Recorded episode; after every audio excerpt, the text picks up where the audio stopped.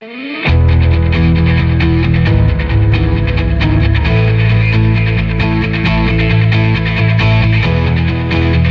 Onda Cero, de cero al infinito. Paco de León. Señoras y señores, eh, muy buenas madrugadas. Bienvenidos a esta cita semanal que tenemos aquí en Onda Cero en este programa diferente para gente curiosa. Eh, que hoy vamos a empezar con un tema, mm, bueno, pues yo creo que realmente grave y que por fortuna, bueno, pues va, se van encontrando eh, soluciones. Me refiero a que cuando un niño padece parálisis cerebral, el daño que ha sufrido desemboca en enormes dificultades para controlar sus músculos. Dependiendo de la gravedad de estas lesiones cerebrales que se hayan producido, podrá llegarse a ese niño a ponerse en pie y a andar por sí solo, mejor o peor, o con ayuda de medios físicos. Pero ojo, porque también hay que tener en cuenta las consecuencias sobre su desarrollo cognitivo y motor que requerirán de una rehabilitación multidisciplinar con la implicación de traumatólogos, eh, eh, fisiopedagogos, terapeutas y fisioterapeutas. Y como ayuda para todo esto se utilizan los llamados exoesqueletos. Eduardo Rocco, líder del grupo de Ingeniería Neural y Cognitiva del CSIC en el Centro de Autonomía Robótica, nos va a explicar cómo funcionan estos aparatos. Y hoy Sonsoles Sánchez Reyes nos cuenta la historia de una figura emblemática del Renacimiento italiano, político, guerrero, y protector de las artes. Vamos a hablar de Ludovico María Sforza. Los eh, más de 10, de años, 10 años de eh, trabajo de investigación del Instituto de Investigación Sanitaria Pera Virgili eh, y de la Universidad Rovira y Virgili en el campo de la retinopatía diabética han cristalizado en la comercialización de un software y un sistema móvil basados en la inteligencia artificial para prevenir la retinopatía diabética. El doctor Para Romero nos dará los detalles sobre el asunto. Estresores ambientales, fruto de la acción humana, como el calentamiento climático, la acidificación de los suelos o la contaminación, crean sinergias que empeoran los servicios de los ecosistemas, que van desde la biodiversidad a la fertilidad del suelo. De ello hablaremos con Manuel Delgado Vaquerizo, que es científico del IRNAS y líder de este trabajo. Por cierto, que cambiando de asunto, la incidencia de colangiocarcinoma intrahepático, un cáncer agresivo de las vías biliares intrahepáticas, está aumentando en todo el mundo. La cirugía es la principal opción curativa, pero hasta dos tercios de los pacientes presentan recurrencia de la enfermedad. Los resultados del ensayo clínico recientemente realizado demuestran que el uso de un fármaco oral de nueva generación conduce a un beneficio clínico de estos pacientes. Nos lo contará la doctora Teresa Macarulla, que es oncóloga, médica del Hospital Universitario Valdebrón y jefa del grupo de tumores gastrointestinales y endocrinos del Instituto de Ontología. Y en Héroes sin capa, en nuestro apartado dedicado a la seguridad y emergencia, con nuestro experto David Ferrero, hoy vamos a hablar de la seguridad en los centros sanitarios y hospitales. Todo ello con el comandante Nacho García en la realización técnica y hoy con un adorno musical para este viaje por el conocimiento que nos gusta especialmente, grandes tangos inmortales.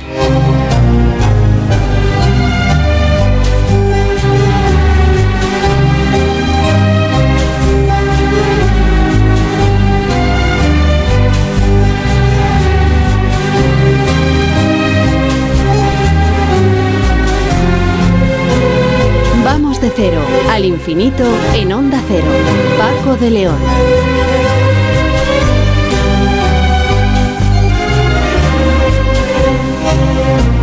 Si supiera que aún dentro de mi alma conservo aquel cariño que tuve para ti.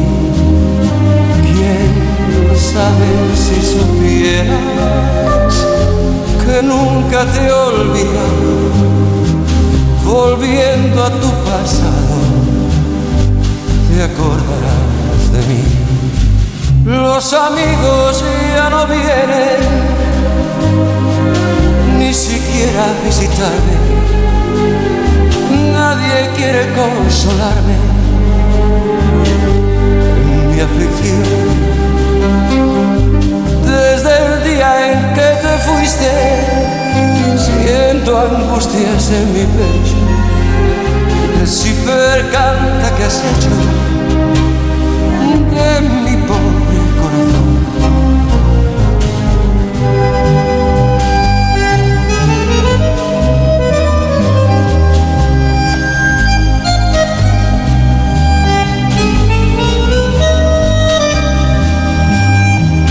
Cuando un niño padece parálisis cerebral, el daño que ha sufrido desemboca en enormes dificultades para controlar sus músculos. Depende de la gravedad de las lesiones cerebrales que se hayan producido, podrá llegar a ponerse de pie y andar por sí solo, mejor o peor, o con ayuda de medios físicos, pero las consecuencias sobre su desarrollo cognitivo y motor requerirán de una rehabilitación multidisciplinar con la implicación de traumatólogos, psicopedagogos, terapeutas ocupacionales y fisioterapeutas. La parálisis cerebral infantil, la causa de discapacidad motora en niños más frecuente, afecta a casi uno de cada 500 nacidos en España, según datos de la Confederación Española de Asociaciones de Atención a las Personas con Parálisis Cerebral ASPACE.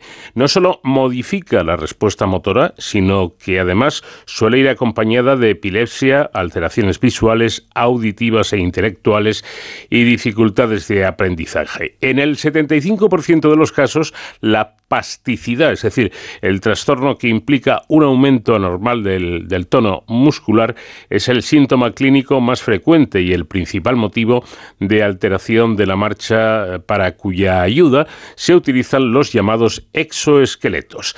Vamos a saludar ya a Eduardo Rocón, que es líder del grupo de ingeniería neural y cognitiva del CSIC en el Centro de Automática Robótica. Eduardo, ¿qué tal? Buenas noches. Hola, buenas noches. Bueno, el, el cerebro, eh, y esto puede haber gente que no, no haya caído en ello, no lo sepa, puede sufrir estas lesiones durante la gestación, durante el parto o incluso durante los tres primeros años eh, de vida de, del niño, ¿no? Debido a distintas eh, causas. Sobre todo en, en, la última parte, que es la que más llama la atención, eh, el, niño que ya ha nacido eh, y hasta los tres años aproximadamente padece esta, este peligro. ¿Cuáles serían las causas de que de, desarrollara una parálisis cerebral? Bueno, en realidad la parálisis cerebral se, de, se, da debido a una falta de, de riego sanguíneo, ¿no? como por ejemplo los ictus y la diferencia es que se da a una edad muy temprana, con lo cual en el caso de la parálisis cerebral, estos niños pues tienen problemas para todo su desarrollo y depende del grado de esta lesión, pueden tener desarrollos tanto motores como cognitivos o, o ambos. Entonces la diferencia principal es que ese, esta, esta lesión se hace cuando, cuando el niño está en su fase de, de desarrollo. ¿Es, ¿Es más frecuente esta parálisis cerebral en, en el parto o incluso en, en niños no, no nacidos? Sí, es más frecuente. De hecho, casi todos los casos son de niños ya pues durante el parto. O sea, lo más frecuente es durante el parto. Uh -huh. Bueno, el, el, daño se produce en momentos en que el sistema nervioso central está madurando y esta es la causa de que los impulsos innatos de, por ejemplo, ponerse en pie y empezar a, a caminar no ocurran de manera adecuada, ¿no? Exactamente. Nosotros, como seres humanos, ¿no? nacemos programados para caminar, ya con serie de reflejos que nuestro cuerpo ya tiene para empezar a caminar. Pero claro, necesitamos caminar para empezar a caminar, necesitamos movernos para desarrollar nuestro control motor. Esos niños, por la patología, pues no pasan por esa experiencia, entonces tienen una serie de limitaciones, las conexiones del cerebro con los músculos eh, se desarrollan durante esta etapa de la vida y al no pasar por un proceso normal de desarrollo, esos niños muchas veces tienen problemas de limitación del cerebro con, con los músculos y como usted bien ha comentado antes, eh, también genera espasticidad, entonces eso le afecta en todo su desarrollo. Bueno, es decir, si no lo he entendido mal, el, el cerebro de estos, eh, de estos niños eh, no es por tanto capaz de establecer esas conexiones que son necesarias para controlar de forma correcta el movimiento, la postura e incluso el, el equilibrio, ¿no? Sí, eh, no tanto que no, no es capaz, pero porque Bueno, nosotros, esas conexiones neuronales se dan cuando nosotros empezamos a, movernos, ¿no? Entonces el cerebro va conectando, el, eh, el cuerpo va conectando el cerebro con, con los músculos. Al no pasar por esas experiencias, algunos de esos niños, no todos, pues pierden esas conexiones, con lo cual pierden esta capacidad de control fino del movimiento que tenemos las personas que sí pudimos pasar por esa experiencia. Interesante, sin duda. Bueno, y, muy interesante también la pregunta que, usted mismo se hizo. Eh, viene a decir, ¿y si hacemos que estos niños pasen por, por la experiencia de empezar a caminar y evaluamos el potencial que tiene la marcha en el desarrollo cognitivo. Es decir, ¿cómo afecta el desarrollo cognitivo el que puedan empezar de alguna forma a caminar, aunque sea con mucha ayuda? Y mi, y mi, y mi pregunta es, ¿cuál ha sido la, la respuesta que han encontrado ustedes a esa pregunta? Sí, de hecho nosotros ahora estamos haciendo esta pregunta, o sea, todavía no tenemos la respuesta, pero nuestra, hipótesis de investigación es, si nosotros generamos un sistema, un sistema robótico, que permite a esos niños pasar por esa experiencia, es decir, aprender a caminar a la misma edad que los niños eh, no patológicos, eh, ¿qué pasa con su desarrollo? Porque es sabido que, esos, que los seres humanos, cuanto antes empiezan a caminar, empiezan a desarrollar también todo su sistema cognitivo, tienen un vocabulario más rico, los niños que caminan antes. Entonces, todo eso lo que buscamos entender es que si los niños pasan por esa experiencia, ¿cómo eso les afectará? Tenemos ahora un proyecto financiado por, por, el gobierno de España en que estamos evaluando esta situación y tenemos ahora justo el prototipo listo y estamos empezando a validar en niños en el Hospital Niño Jesús aquí de Madrid. Bueno, pues dicho, mm, dicho esto, vamos a ir ya con, el aparato en sí, que es eh, de, eh, vista bastante futurista, ¿no? Eh, su último prototipo, precisamente, es un exoesqueleto flexible que está pensado para la rehabilitación de miembros inferiores en niños pequeños de entre 1 y 3 años de edad con parálisis cerebral infantil. ¿Cómo es este aparato? ¿Cómo es este exoesqueleto infantil? Sí, eh, como usted lo menciona, es un, es un sistema flexible, se está actuado por, cables, no hay una estructura rígida del clásico exoesqueleto que vemos en, la tele, ¿no? como Iron Man, por ejemplo. Lo que buscamos nosotros es que sea flexible porque estamos, estamos eh, actuando sobre, sobre bebés y claro, esos bebés están en una fase que tienen que desarrollar todo su control motor. Entonces ellos tienen que ser capaces de en todo momento explorar eh, su entorno y no estar restringidos a un, a un movimiento específico por la estructura rígida del, exoesqueleto. Entonces, es un sistema basado en cables, en que lo que buscamos es generar una especie de campo de fuerza para ayudar al niño o guiarlo durante el movimiento, pero que en todo momento permite que el niño pues también explore sus movimientos en, en, en otros planos, ¿no? Y, y ese es un poco el concepto, que el niño se puede desplazar se puede mover, puede explorar también su cuerpo, o sea, moviendo en todas las direcciones del pie, mientras que el robot induce un movimiento sano en sus, en sus piernas. Curiosísimo, desde luego. Bueno, esto, si no me equivoco, es lo que los expertos llaman la neurorobótica. Eh, es decir, que, que la, la, robótica de alguna forma estaría conectada con, con el cerebro. Eh, eh, sí, es lo que buscamos. Llamamos neurorobótica, neurorehabilitación es básicamente desarrollar tecnología por y para eh, estas personas con discapacidad para que puedan mejorar su control motor, su capacidad cognitiva y desarrollarse y tener una vida plana y cada vez más independiente. Pues nosotros ahí en el grupo trabajamos con esos niños, trabajamos también con gente con ictus y lo que buscamos es que la robótica, desde la tecnología, podemos aportar soluciones para mejorar el día a día de esas personas. Bueno, acaban de mencionarlo usted y esto me parece muy, muy interesante subrayarlo. Eh, este aparato podría ayudar no solamente a, pacientes con este tipo de, discapacidad, sino a personas que han sufrido un ictus y, han quedado bastante mermadas de sus facultades físicas, ¿no? Sí, exactamente. Como hemos comentado al principio de la entrevista, la parálisis cerebral de cierta manera es similar al, al, al ictus, porque porque, bueno, es un problema eh, en el cerebro y, y, lo que buscamos es con esa tecnología ayudar a, a, personas tanto, tanto jóvenes como niños como también mayores. En, en este, por dar un ejemplo también, nosotros trabajamos en, un exoesqueleto, el, el CP Walker, que era también para rehabilitación de niños. Pero durante el desarrollo hemos visto que podíamos, por ejemplo, aplicar en mayores para, para ayudar en la rehabilitación de fractura de cadera. Y ahí empezamos a colaborar con una empresa y ahora mismo se desarrolla un prototipo que, aunque a principio fuera pensado para niños, luego lo aplicamos en la rehabilitación de, de mayores con fractura de cadera con resultados bastante interesantes. Bueno, y todo esto, si no lo he entendido mal, tiene como objetivo la estimulación de los músculos mediante niveles bajos de corriente y la realidad virtual empleada para facilitar el aprendizaje de nuevos dispositivos, ¿no es así? Sí. La, en esos desarrollos cada vez integramos más tecnología, la robótica en sí con, los sistemas de exoesqueletos, pero también estamos eh, integrando sistemas de estimulación de los músculos para sincronizar la activación de los músculos con la acción del exoesqueleto en sí.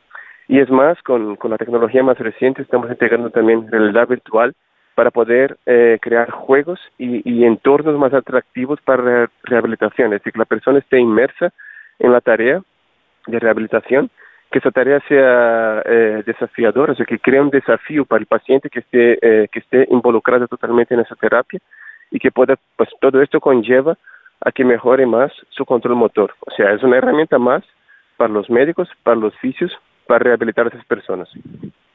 Bueno, lo cierto es que mm, eh, sabían ustedes por la literatura científica que el hecho de empezar a caminar por primera vez o volver a hacerlo tras una lesión medular o un accidente cerebrovascular estimula, ojo, enormemente el desarrollo cognitivo de los pacientes. Bueno, pues con este prototipo ustedes quieren validar esta hipótesis y demostrar que es así, ¿no? Sí, así es. Estamos buscando eh, la, investigación que hacemos ahora, con, como, le he comentado, tenemos el dispositivo en, el hospital y estamos empezando a validar con niños pequeños, entender cómo se desarrolla su, desarrollo cognitivo. La, la ambición a largo plazo es poder entender esta, esta relación entre desarrollo cognitivo y desarrollo físico, porque es verdad que hay estudios que demuestran que niños que caminan antes pues tienen un, vocabulario más rico, por ejemplo, porque empiezan a caminar antes, interaccionan con más personas, aprenden más palabras y tienen todo ese desarrollo cognitivo. Lo que buscamos es entender si el hecho de que las que esos niños tengan un desarrollo motor más acorde a su edad, si esto va a afectar también su desarrollo físico, o sea, pasar por nuevas experiencias, nuevas alegrías, frustraciones o hablar con más gente, pues eso es lo que buscamos entender con esta investigación. Bueno, y aunque em, creo que ya lo ha comentado nuestro invitado, pero yo creo que merece la pena incidir en ello porque la mejor eh, cualidad de Discover 2 eh, Walk, que es como, como han bautizado este robot para bebés, es su diseño flexible, como decíamos, adaptable además a varios pesos y alturas. Esto evidentemente tiene, tiene ventajas, ¿no? Claro, porque, claro, en esas, esos niños, esas, pues su cuerpo cambia muchísimo en esa etapa de la vida. Entonces tenemos que hacer un, robot que sea capaz de, crecer, por así decirlo, junto con el niño. Entonces es adaptable a diferentes pesos, alturas, alturas. Y también el sistema de control, lo que buscamos es que el robot se entienda cada vez más a cómo el niño se está desarrollando para ser capaz en todo momento desafiarle en su día a día, para ir, para ir pues, promoviendo aún más su desarrollo motor y cognitivo. Y además incorpora sensores que miden y programan la fuerza que se aplica sobre el sistema. Esta utilidad permite hacer un seguimiento más preciso de la evaluación del paciente y modificar además su tratamiento. Me parece, me parece también muy importante, ¿no? Sí, esto, en todo momento estamos monitorizando la, interacción entre este, este bebé, este niño y el sistema, y lo que buscamos, claro, entender mejor cómo, cómo aplicar esta fuerza, porque también tenemos que tener muchísimo cuidado para que en ningún momento hacer daño a esos, a esos usuarios, ¿no? a esos bebés. Entonces podemos controlar en todo momento esta fuerza para crear campos de fuerza o intenciones en esos niños sin que en ningún momento le hagamos daño. Bueno, lo cierto es que lleva muchos años trabajando con distintos prototipos y elementos de ayuda a personas con distintas discapacidades. Y así mm, hablan ustedes incluso de la neurorehabilitación personalizada, que es como dar una vuelta más de tuerca. ¿Cómo, sería esta, esta neurorehabilitación personalizada? Eh, esto es una tendencia de futuro porque, y eso también está muy relacionado también a la, medicina personalizada, porque claro, nosotros, eh, como coloquialmente hablando, somos cada uno de nuestro padre y nuestra madre, mm. y tenemos, pues, y también las patologías pasa lo mismo, se depende de, cómo tengas la lesión, pues tengas un tipo de desarrollo o de, de, afectación o de síntoma o u otro. Y lo que buscamos es entender específicamente cada paciente, cada sujeto que está en nuestro sistema, para poder personalizar las acciones que, que aplicamos eh, a cada persona de manera maximizar el, eh, la mejora motora y cognitiva individual de cada paciente que utiliza el sistema. Esto viene de la mano también de la inteligencia artificial que nos permite a través de una serie de algoritmos pues entender mejor todo lo que pasa en el usuario y también en su entorno y utilizar esta información para personalizar la terapia que estamos aplicando. Bueno, lo que parece evidente es que cuando eh, el aparato, el exoesqueleto llega a un, a un niño, eh, está suficientemente probado y analizando. ¿Dónde, dónde se prueban estos, estos aparatos? Sí, nosotros para actualmente, eh, bueno, nosotros nosotros somos en, en, el grupo de investigación somos todos ingenieros, ¿no? y, físicos, informáticos, pero en el fondo eh, siempre estamos trabajando, y es fundamental, con hospitales, porque claro, los clínicos y los médicos son los que están en el día a día de, los pacientes y son los que nos, que nos dan las indicaciones de cómo desarrollar nuestros sistemas. Y nosotros lo validamos en hospitales, en hospitales aquí de, España, de Europa y también de, Estados Unidos, pero este prototipo en particular lo estamos validando en el Hospital Jesús de Madrid. Y para validarlo como, como como usted mencionó antes, mm. tenemos que garantizar que en ningún momento eh, que el sistema es, hace daño al paciente. Hay, hay, una serie de pruebas y además también un comité de ética. O sea, el hospital tiene que nos pregunta qué tipo de pruebas vamos a hacer, qué información vamos a generar. Tenemos que informar muy bien a la familia de los pacientes y una vez que todo este proceso, que pasemos por todo este proceso, pues el hospital nos autoriza a validar el sistema con, con los niños. Bueno, eh, parece, parece obvio, parece evidente que la colaboración, como usted señalaba, de, clínicos, médicos, eh, eh, ingenieros en la elaboración de estos exoesqueléticos, esqueletos, perdón, es fundamental. supongo que trabajan muy estrechamente. Podríamos decir que al final ustedes son ingenieros que saben un poco de medicina y los médicos son médicos que saben un poco de ingeniería. ¿Cómo es esto? Sí, al final, después de, años colaborando con los médicos, cada uno sabemos un poquito más de lo, del campo del otro. Es verdad que, que para nosotros es fundamental entender también esta, patología. También yo tengo una broma con los médicos, que nosotros somos ingenieros que hacemos cosas maravillosas que a veces no sirven para nada. Es decir, ellos son los que nos tienen que decir las necesidades reales de los pacientes para poder hacer un sistema que es eficaz a la hora de rehabilitarles. Y también es importante esa comunicación, porque muchas veces no es tan fluida, porque, bueno, tenemos maneras de, de pensar distintas y, y claro, pues eh, crear lazos fuertes con hospitales, eh, con hospitales y con médicos, con clínicos, pues también permite crear esta, esta, este, este caldo de, cultivo de nuevas ideas, también de colaboración. Bueno, ya para, para terminar, eh, terminar Eduardo, ¿estos exoesqueletos están ya a disposición de los, de los niños, de los pacientes, o, solo son algún que otro prototipo y hay que esperar? ¿Cómo es esto? Eh, hay empresas ya, tanto españolas como también internacionales, que ya tienen prototipos, eh, ya tienen productos, o sea, sistemas que están validados y que están en hospitales.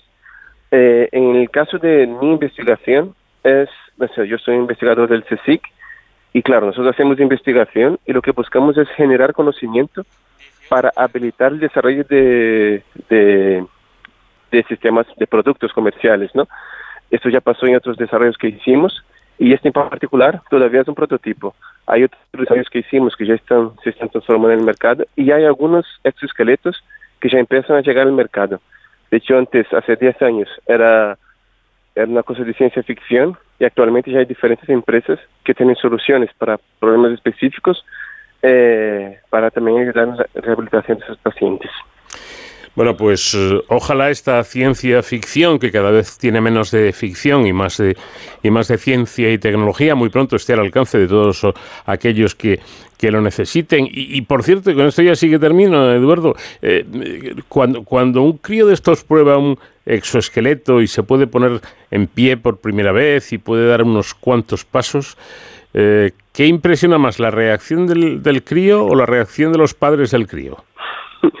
La verdad es que del crío también, pero es, es, es, muy bonito también ver los padres, porque sus familias que tienen esos niños con esa patología, pues es un es una vida bastante demandante, ¿no? Porque la rehabilitación de sus niños es bastante compleja. Entonces, bueno, y para los que somos padres, ver, yo creo que nos alegra, o sea, los padres son los que en realidad expresan más la, la alegría de poder ver a, a su hijo disfrutando, caminando o, o, aprende a mejorar. O sea, cualquier avance, pues yo diría que, que, bueno, que tanto los padres como los niños están muy contentos y es un momento bastante interesante de vivir. Bueno, y a todos los que de alguna forma seguimos un poco la, la ciencia, la investigación y la tecnología también, nos alegra mucho el que mm, estén en el camino de conseguir estos aparatos mm, rehabilitadores que pueden ser muy importantes para críos con problemas a veces muy severos. Eduardo Rocón, líder del grupo de Ingeniería Neural y Cognitiva del CSIC en el Centro de Automática Robótica, enhorabuena por el trabajo que realizan y muchas gracias por habernos atendido. Bueno, gracias a, a vosotros por la, por la entrevista y también por divulgar nuestro trabajo. De cero al infinito. Figura emblemática del Renacimiento italiano, político, guerrero y protector de las artes, Ludovico María Sforza se convirtió en duque de Milán en 1494, sin librarse jamás de la imagen de usurpador del poder tras la sospechosa muerte de su sobrino, heredero del ducado. Esta es la apasionante historia que hoy nos trae Sonsoles Sánchez Reyes. ¿Qué tal, Sonsoles? Buenas noches. Muy buenas noches, Paco. Bueno, empleando los mejores artistas como Leonardo da Vinci, eh, implementó un rico programa artístico centrado en celebrar su persona y el vínculo con sus predecesores como propaganda para legitimarse. Así que vamos ya con el relato.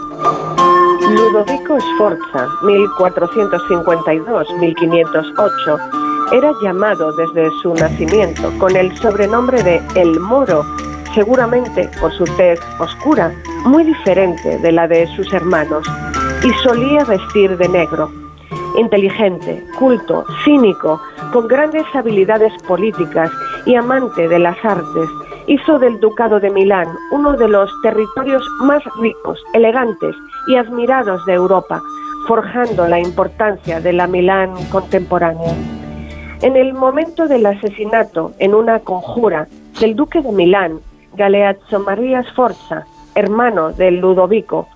Su heredero, hijo de Galeazzo y de Bona de Saboya, llamado Gian Galeazzo, tenía solo siete años. Era el año 1476. Las leyes establecían la regencia de la reina hasta su mayoría de edad. En 1479 murió otro hermano de Ludovico, Sforza María, el siguiente en la línea de sucesión tras Gian Galeazzo.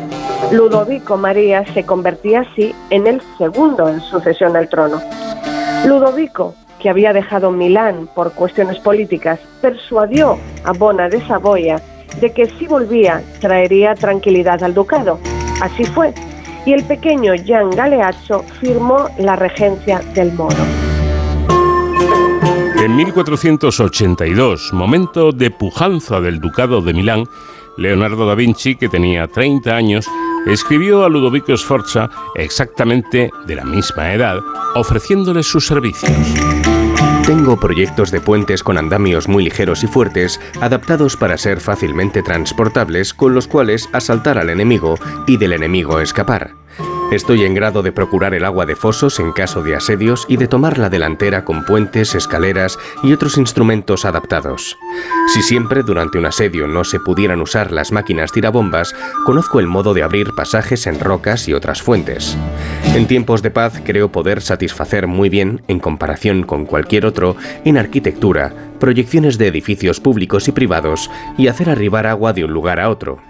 Además, puedo esculpir en mármol, bronce y terracota tan fiel a los orígenes de cuanto podrían hacerlo otros. Ludovico Sforza nombra a Leonardo Ingeniarus Ducalis. Comienza el primer periodo milanés del artista, 18 años, de 1482 a 1500. Da Vinci pinta el famoso cuadro La Dama del Arminio, retratando a Cecilia Galerani, amante de Ludovico, uno de los personajes femeninos más cultos de la época. Escribía poesía en latín, componía música y organizaba reuniones con artistas, intelectuales y filósofos. Leonardo y ella se hicieron muy amigos. Y en 1492 Da Vinci inicia el fresco de la Última Cena a petición del Moro en el refectorio de la iglesia florentina de Santa María delle Grazie. Ludovico, al frente del ducado más grande, rico y fuerte de la península itálica, concertó su casamiento con Beatriz de Este, hija del duque de Ferrara de solo cinco años. Ferrara era de vital importancia geográfica y estratégica. Cuando ella alcanzó la edad de 15 años, en 1491, se celebró el matrimonio de conveniencia, luego convertido en amor, y Beatriz sería la consejera más leal del duque, uno de los personajes femeninos más importantes de su siglo. Culta, inteligente y con gran habilidad política, potenció las artes y el conocimiento además de realizar una gran labor diplomática en apoyo de su esposo, convirtiendo la corte del moro en una de las más exquisitas de Europa. Tuvieron dos hijos, Maximiliano en 1493 y Francisco en 1495, aunque él mantenía amantes. A una de ellas, Lucrecia Crivelli, de quien tuvo un hijo, Ludovico le regaló un retrato de Leonardo, la Belle Ferronnière. En 1493, Milán era uno de los estados más poderosos de Europa, pero Ludovico seguía siendo considerado un usurpador del trono.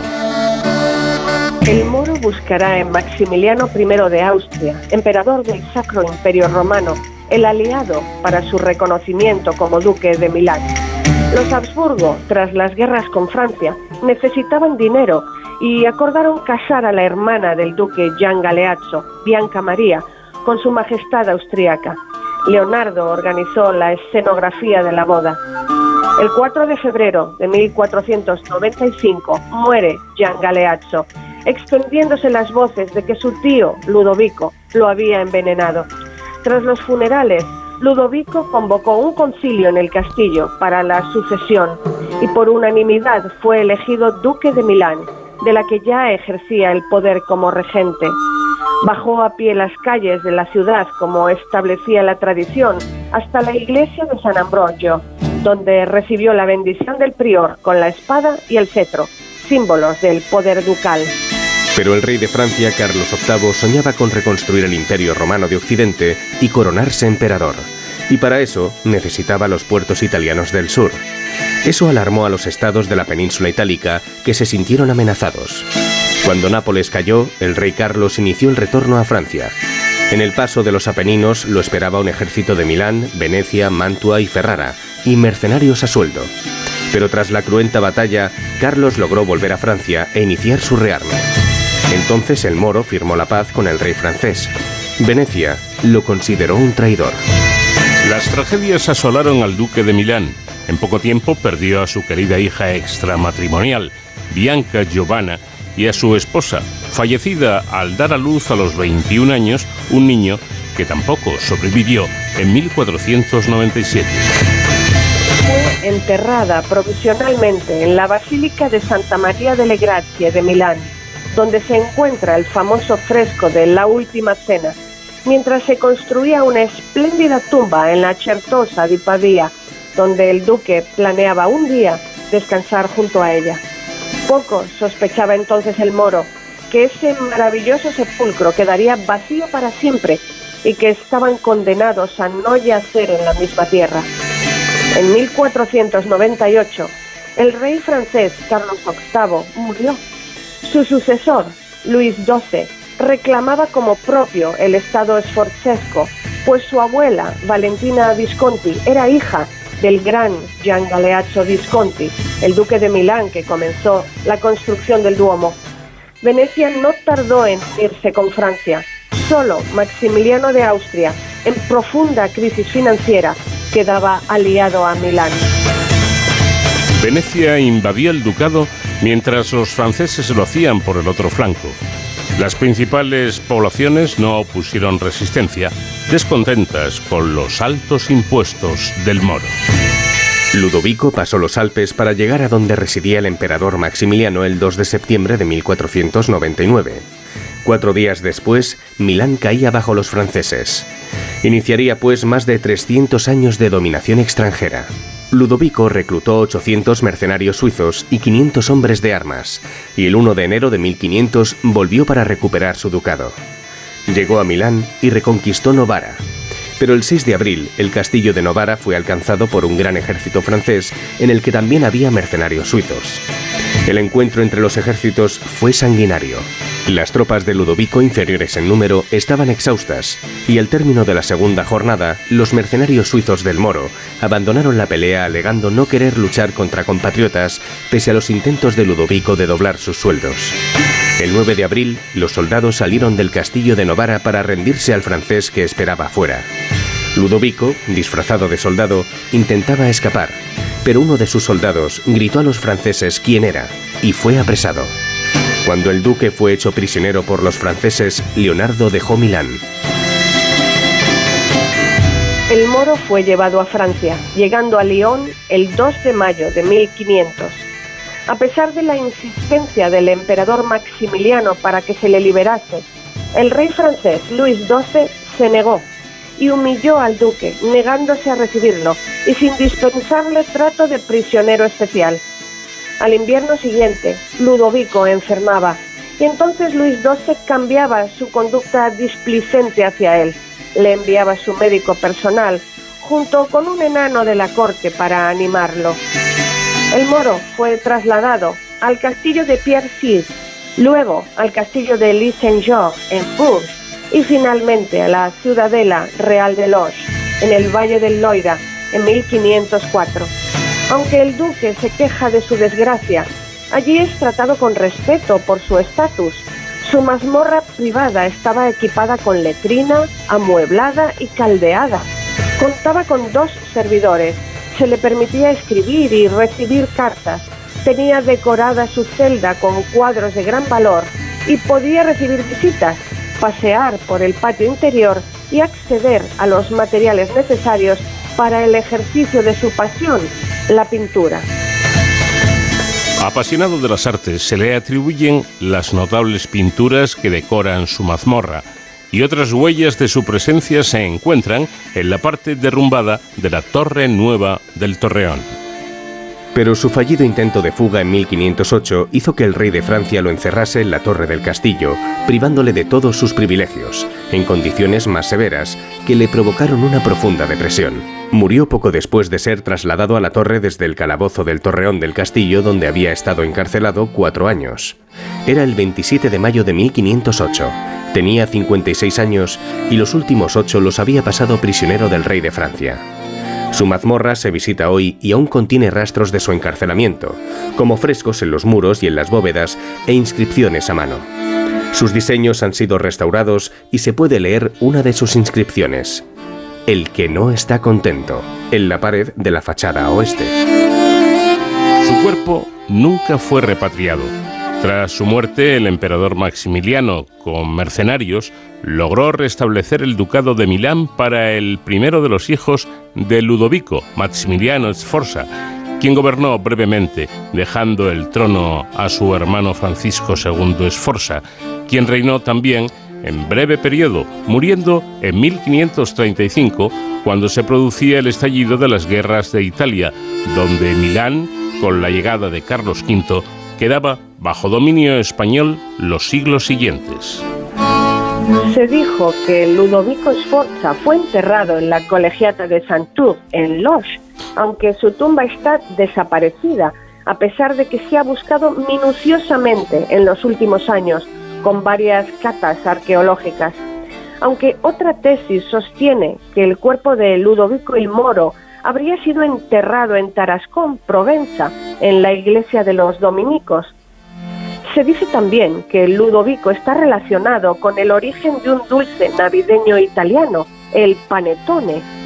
Una hipótesis asegura que un año, cuando celebraba la Nochebuena con una gran cena en su corte, el cocinero jefe quiso sorprender a los comensales con un postre cuya receta habían traído de Oriente los venecianos.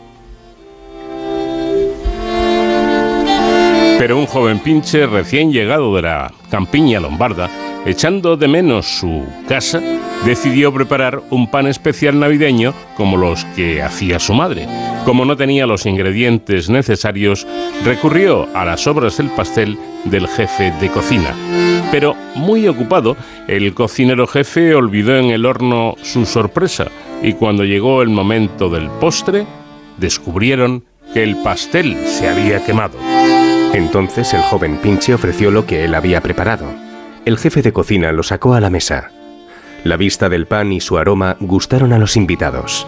Cuando lo probaron, el éxito fue completo. El duque llamó al autor. ¿Cómo te llamas? le preguntó. Tony, respondió el pinche. Así que este es il pane Tony, el pan de Tony, bromeó Ludovico, y ordenó que en Navidad al año siguiente preparasen más. Leyenda o realidad es imposible hablar del Renacimiento italiano sin mencionar a Ludovico Sforza, el moro. Pues la historia del moro, curioso personaje también, y de paso nos hemos enterado de este típico dulce navideño que nació precisamente eh, en aquellos años y, y a su lado. Eh, la próxima semana tendremos más paseos eh, por la historia con Sonsole Sánchez Reyes. Gracias Sonsole, un, un fuerte abrazo. Igualmente, Paco, muchas gracias a ti y hasta la próxima semana. De cero al infinito.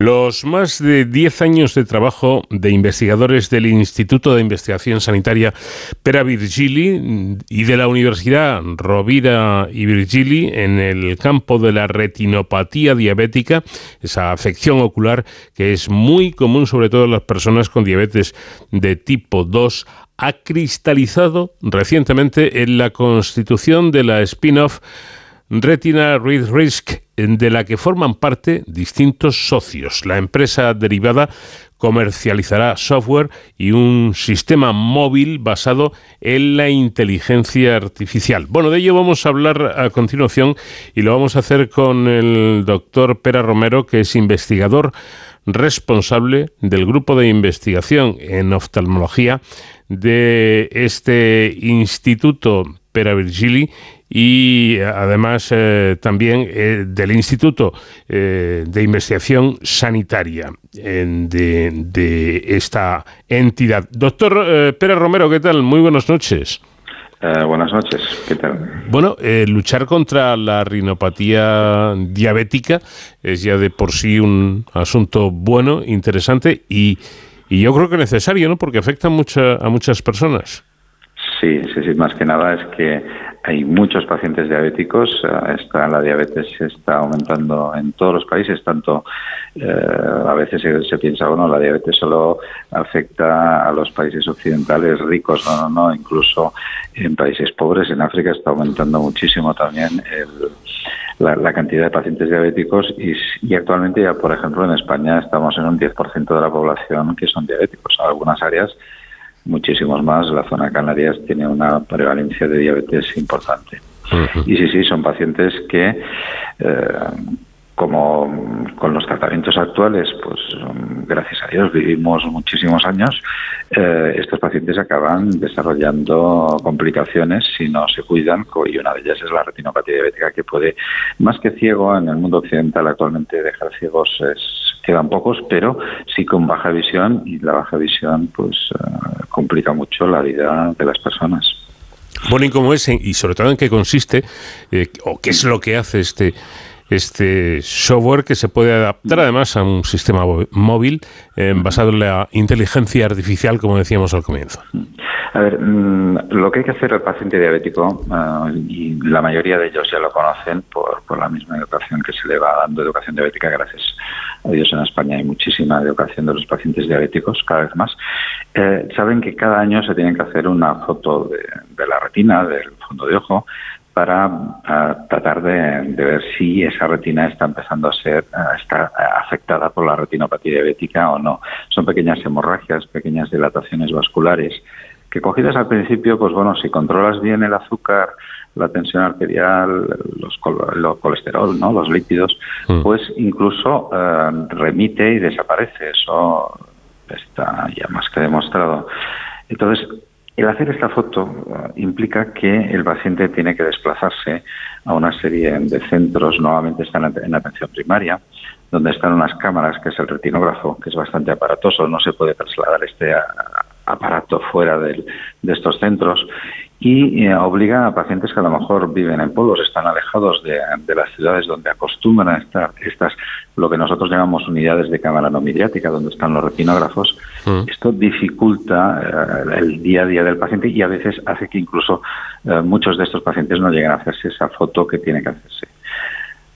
Forma de, hacerlo, nosotros pensamos de hacer, bueno, móvil, utilizar un móvil, que este móvil no es un móvil normal, ¿eh? o sea, no se, no se vaya a pensar la gente de que con el suyo va a empezar a hacerse fotos de, del ojo, que no vayan a hacer eso. Es, un, es, un, equipo que utiliza ciertamente un móvil por la conectividad que tiene, así puede trasladar las, las imágenes y los datos, pero que es un equipo que lo que hace es una captura de la, del fondo de ojo y hace una foto, pero sí que es manual y lo puede utilizar cualquier médico de atención primaria, con lo cual ahí es donde va el objetivo de este, de este proyecto, que es que los médicos de atención primaria, cuando están eh, en pueblos alejados de las ciudades o en las mismas ciudades, se puede desplazar el, el médico a, los domicilios de los pacientes, pues en un momento dado se puede tomar la foto de, de la retina en el paciente diabético, con lo cual acercamos la sanidad al, al paciente y es muchísimo más fácil. ¿Qué hacemos con esa foto? Esa foto se envía a un centro de lectura automático donde se le informa al eh, médico de atención primaria que toma la foto si, en base a los algoritmos que tenemos, nosotros mm, le decimos que tiene retinopatía o no. Por supuesto, el último en decirlo será el médico. Y después, si nos eh, manda al centro de lectura también eh, los datos del paciente, o sea, los datos, los datos que decir los factores de riesgo, ¿no? O sea, si tiene hipertensión, si está mal controlada la diabetes, cómo está el nivel de azúcar, etcétera. Entonces, en base a nueve variables, nosotros le hacemos una previsión de riesgo y le decimos este paciente tiene riesgo elevado o no de tener retinopatía diabética y cuándo se tiene que hacer una nueva foto del fondo de ojo. Todo facilita un poco la vida al paciente diabético, que como he dicho antes son muchos, eh, bueno, pues um, tienen que hacer muchas cosas a lo largo del año y, tal y como está la vida actualmente con el trabajo, muchas veces no pueden desplazarse a los centros de reconocimiento. ¿no? Desde luego, a mí, a mí personalmente me, parece un avance eh, tremendamente cómodo ¿no? para, para cualquier paciente que eh, prácticamente en casa puede tener mm, al médico y, la prueba necesaria para que sea vigilado eh, ante una posible retinopatía. por cierto, yo ahora me pierdo un poco con esto de las comunidades autónomas. sabemos todos que, que efectivamente está transferido la, la, sanidad, pero hay un, también es verdad que hay un, un Ministerio de, de Sanidad que es nacional. Esto de lo que estamos hablando, eh, doctor, es para, de momento, eh, bueno, no sé si de momento, para Cataluña, ¿no? Eh, mm, no, no, no, este es un proyecto nacional. Ah, es nacional. Es, es un proyecto europeo, IT Health. piense que está involucrada Telefónica, porque es la parte interesada en el. De Telefónica directamente no, a través de una empresa suya que es TRC, pero bueno, Telefónica sí que está. Y, y el proyecto realmente nacional sí que se está haciendo en este momento en Cataluña porque el, Instituto Pere Virgili estamos en Tarragona y estamos abocados aquí, desde aquí lo estamos ah, controlando, ¿no? Pero, pero la idea es que esto se extienda a nivel nacional, o sea, yo he tenido contactos con con personal que trabaja en el ministerio y saben que existe este, este sistema y bueno, en principio la proyección es que a nivel de toda España se pueda, si esto llega a buen puerto y se cree y se considera oportuno, que sea a nivel de toda España que se pueda implantar. Piensa que la idea eh, inicial que tuvimos, eh, incluso nos vino de Telefónica, que decía, bueno, es que queremos algo para los, los, pacientes que viven en la, en, la, en la España vaciada, ¿no? En los pueblos, que es donde está dirigido a los los consultorios de los pueblos, que es donde van los médicos, y en ese consultorio es donde podemos captar las, las imágenes de estos pacientes.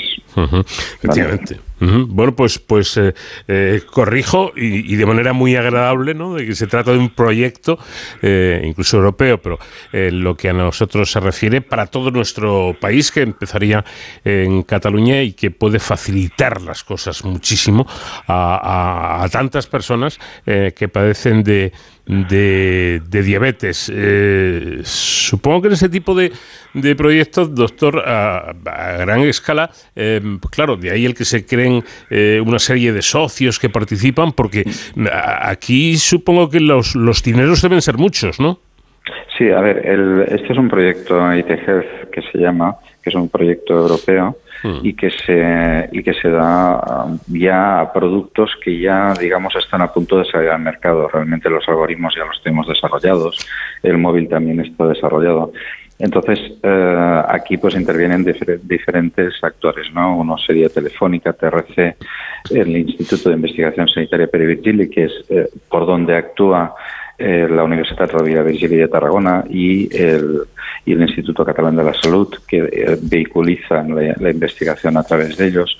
O sea, son siempre varios actores, incluso otra empresa, Genesis Biomed, que también me parece forma, forma parte del spin-off. Eso tal vez se lo comentará mejor el doctor, el profesor Domenic Puig, que está más avanzado en estos temas.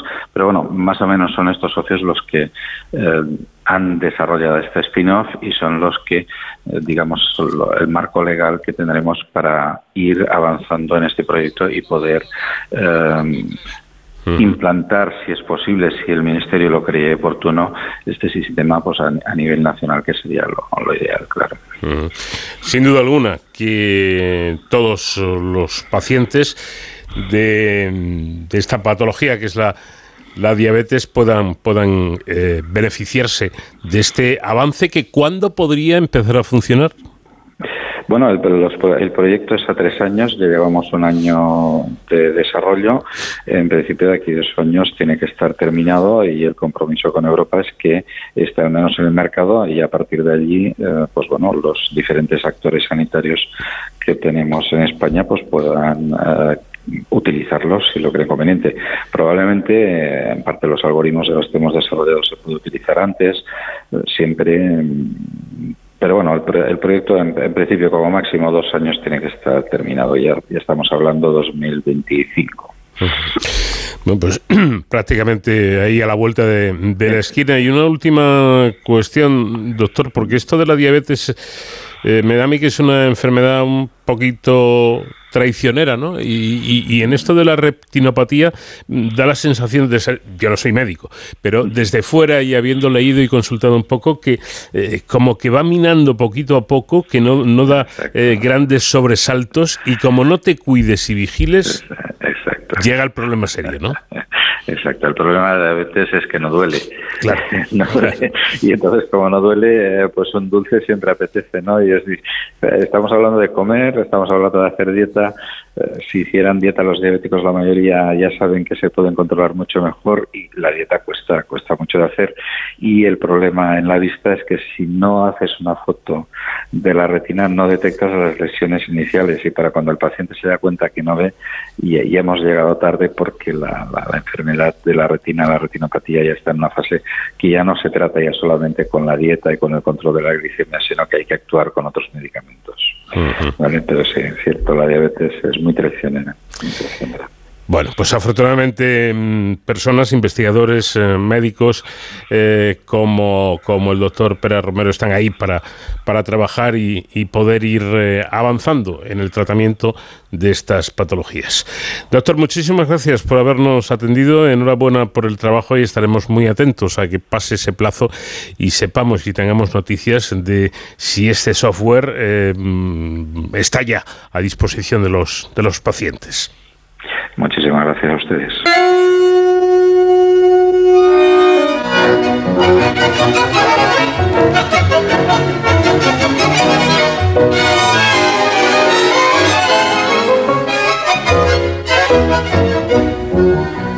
Con este tango que es burlón y compadrito, batió sus alas la ambición de mi suburbio. Con este tango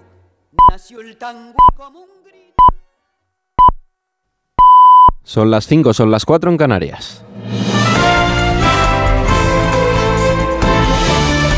Noticias en Onda Cero. Saludos, buenas noches. Las bolsas europeas han sufrido este viernes una nueva jornada de turbulencias debido a un nuevo episodio de miedo que ha afectado a bancos europeos. Un episodio que ha tenido lugar a raíz del desplome del Deutsche Bank, líder del sector en Alemania, y cuyos títulos cayeron un 8,53% tras haber encajado pérdidas de más de 14 puntos porcentuales a lo largo de la jornada. Ante ese temor de crisis financiera, la presidenta del Banco Central Europeo asegura que la institución está preparada para inyectar liquidez a la eurozona en caso de ser necesario. Así lo ha señalado Christine Lagarde tras las recientes turbulencias provocadas por la quiebra de bancos como el Silicon Valley Bank en Estados Unidos, el rescate del Credit Suisse y ante las fuertes caídas de otros bancos europeos. Corresponsal comunitario Jacobo de Regoyos. Christine Lagarde recuerda que el BCE tiene munición suficiente para aportar liquidez al sistema financiero si realmente se necesita y el canciller alemán Olaf Scholz defiende al Deutsche Bank de los especuladores. Se ha modernizado, es un banco rentable, no hay razón para estar preocupados y sin embargo, de pronto todos se acuerdan de que llevan más de una década sin completar la unión bancaria.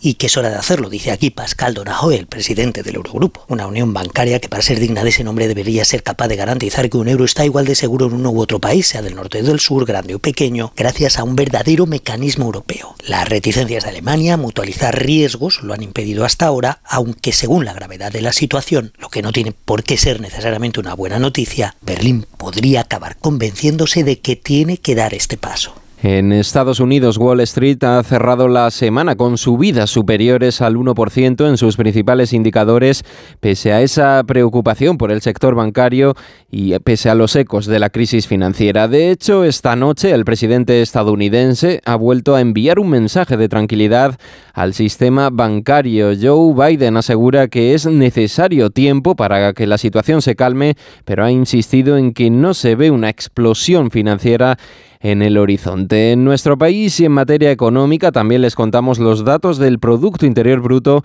que refleja un crecimiento del 5,5% en 2022. La economía española registra de esta forma sus mayores tasas desde 1973 tras anotarse en este último cuarto del año pasado un repunte trimestral del 0,2%. Eso sí, la elevada tasa de inflación provocó el estancamiento del consumo, especialmente entre octubre y diciembre.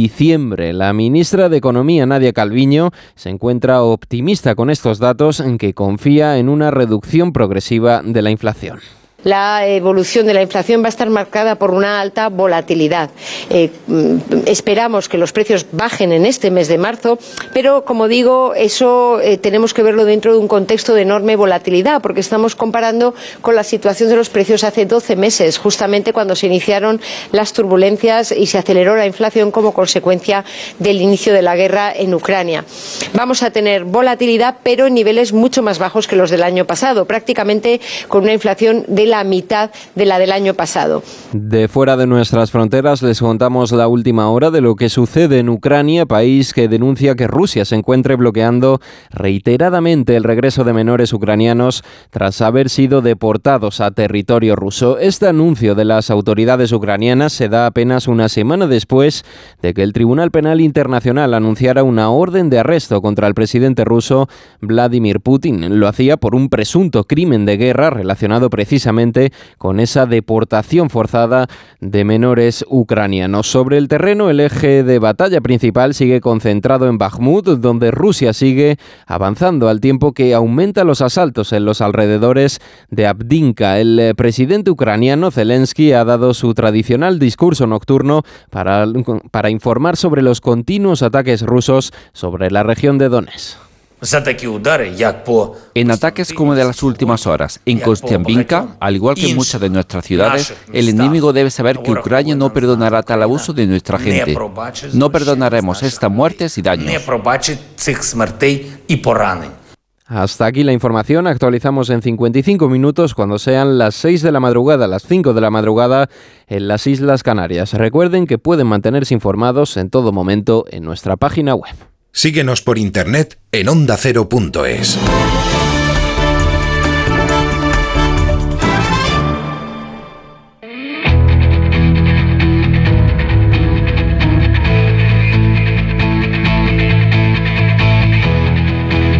En Onda Cero, de cero al infinito. Paco de León.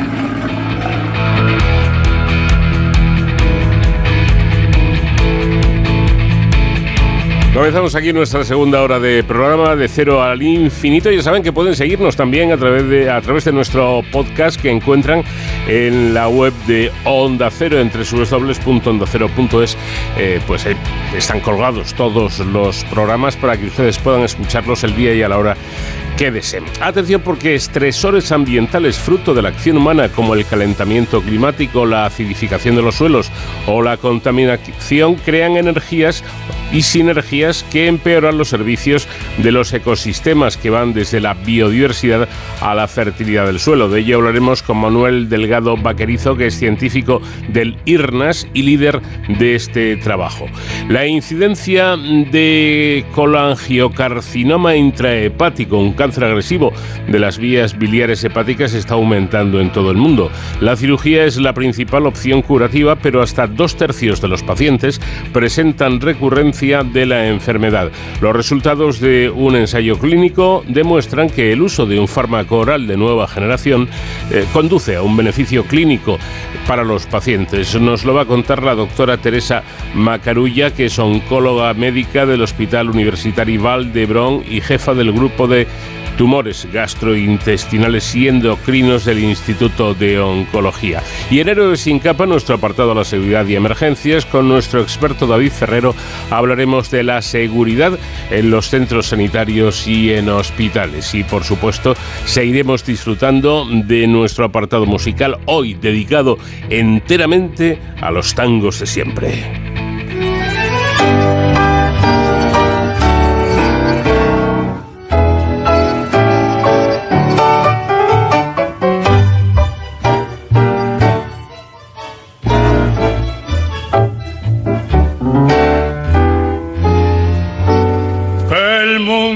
Y será una porquería, ya lo sé. En el 506 y en el 2000 también, que siempre ha habido chorros, maquiavelos y estafados, contentos y amargados, valores y doble. Pero que el siglo XX es un despliegue de maldad insolente, ya no hay quien lo niegue. Vivimos revolcados en un merengue y en el mismo lodo todos manoseados. Hoy resulta que es lo mismo ser derecho que traído. Ignorante, sabio, chorro, generoso, estafador, todo es igual, nada es mejor. Lo mismo un burro que un gran profesor, no hay aplazación ni escalafón, los inmorales nos han igualado.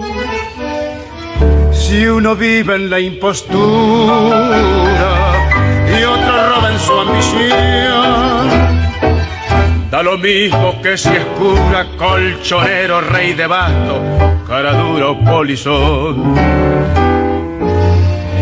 Qué falta de respeto, qué atropello a la razón Cualquiera es un señor, cualquiera es un ladrón, mezclado con esta que va Don Bosco y la Miñón, Don Chicho y Napoleón, Carnera y Sal Martín, igual que en la vidriera irrespetuosa de los campos se ha mezclado la vida y herida por un sable sin remache ves llorar la Biblia contra un bandoneo.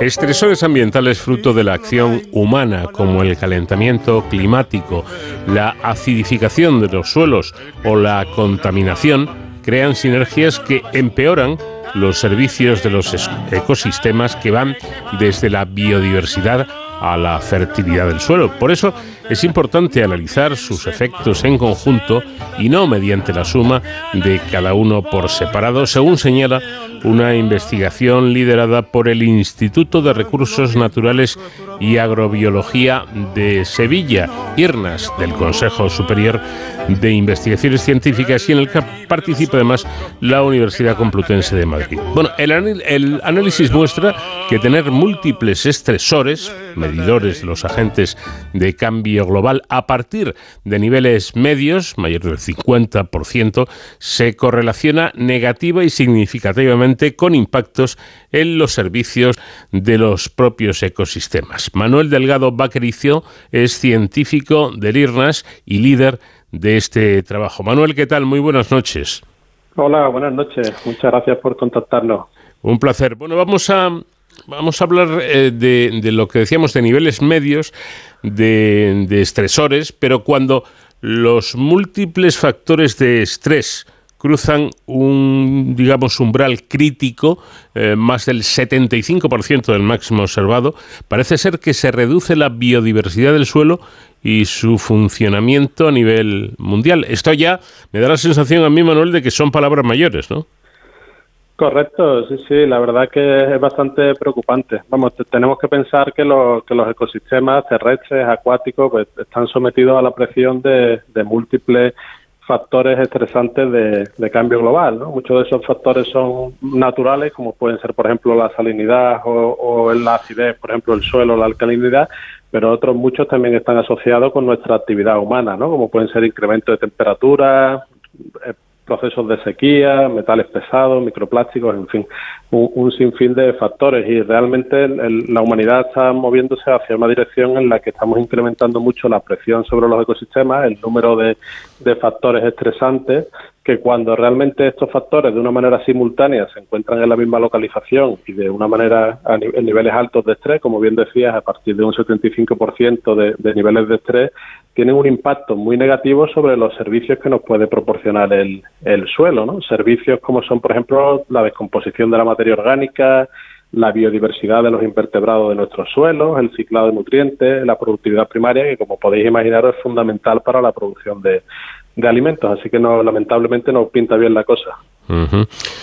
Bueno, pues vamos a seguir abundando en la cuestión porque eh, parece realmente importante, ya que eh, el, planeta, nuestro planeta, se encuentra bajo la presión de múltiples factores de cambio global. Eh, ¿qué, viene a demostrar este estudio?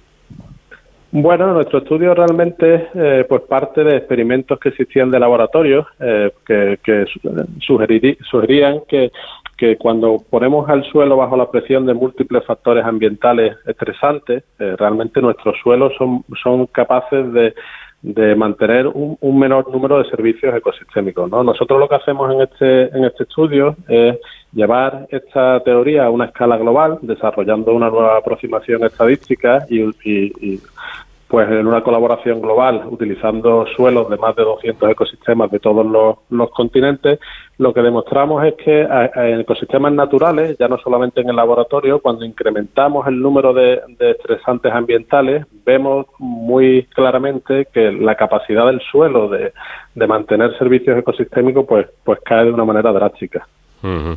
Bueno, efectivamente, em, como decía nuestro invitado anteriormente, se han publicado eh, experimentos de laboratorio señalando este, este patrón, pero este estudio eh, tengo entendido que es el primero en evaluar la sinergia de los agentes de cambio global en 200 ecosistemas reales, demostrando que lo visto en esos ensayos se corrobora, es decir, han hecho ustedes la prueba del 9, ¿no? Correcto, sí, sí. Nosotros lo que demostramos es que en ecosistemas naturales, ya no solo en experimentos de laboratorio, pues al aumentar el número de presiones ambientales cae de una manera drástica el funcionamiento del, del ecosistema. ¿no? Tenemos que pensar que que nuestros suelos realmente son fundamentales para, para la humanidad, ¿no? Y que, es un recurso no, no renovable, ¿no? Muchas veces pensamos acerca del suelo como un recurso renovable, pero un centímetro de suelo puede tardar millones de años en formarse, ¿no? Entonces, aquí es donde viene realmente la implicación de nuestro estudio, ¿no? Que en ecosistemas naturales, en bosques, en zonas de pastizales, etcétera, etcétera, cuando aumentamos la presión como estamos aumentando actualmente sobre los ecosistemas, el, el sistema decae en el nivel de, de funcionamiento y esto realmente eh, pues va a ser difícil de, recuperarlo. ¿no? Pensar, por ejemplo, que el, 95% de los alimentos que consumimos dependen directa o indirectamente del, del suelo y que nuestros suelos realmente ya están bastante degradados. ¿no? Uno de cada tres suelos, eh, según la, la FAO, ya están, tienen algún tipo de, degradación en la, en la actualidad, ¿no? De aquí la, importancia de que en el futuro, ¿no? Pues tengamos en cuenta este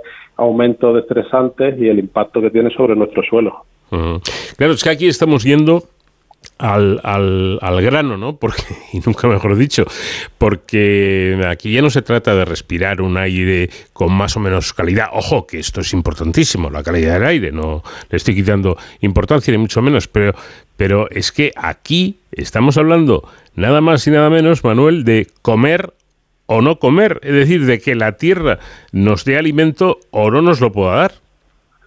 Correcto, sí, sí. Lo que estamos viendo realmente es que conforme aumenta el número de, estresantes, pues la productividad del ecosistema disminuye, ¿no? No solamente la productividad en cuanto a la producción de alimentos, sino también, por ejemplo, la capacidad que tiene el suelo de regular la entrada de patógenos, que, son realmente eh, bastante importantes de cara a la productividad de, alimentos también y también de cara a, a mantener la biodiversidad del, del suelo. No todo el mundo es consciente, pero el, suelo que cabe en una cucharilla de, café, un gramo de suelo, ya tiene miles de especies de bacterias y millones de, individuos. ¿no? Nosotros lo que vemos, por ejemplo, es que este aumento del estrés eh, tiene un impacto muy negativo sobre la biodiversidad de los invertebrados. Y los invertebrados del suelo, como pueden ser pues lombrices, por ejemplo, y otros otros invertebrados pueden tener, eh, o sea, tienen, realmente un papel fundamental sobre la, entrada de los nutrientes en el sistema y cómo el sistema permite esos nutrientes que entren dentro de las plantas y, produzcan nuestros alimentos, ¿no? Entonces tiene unas implicaciones bastante importantes.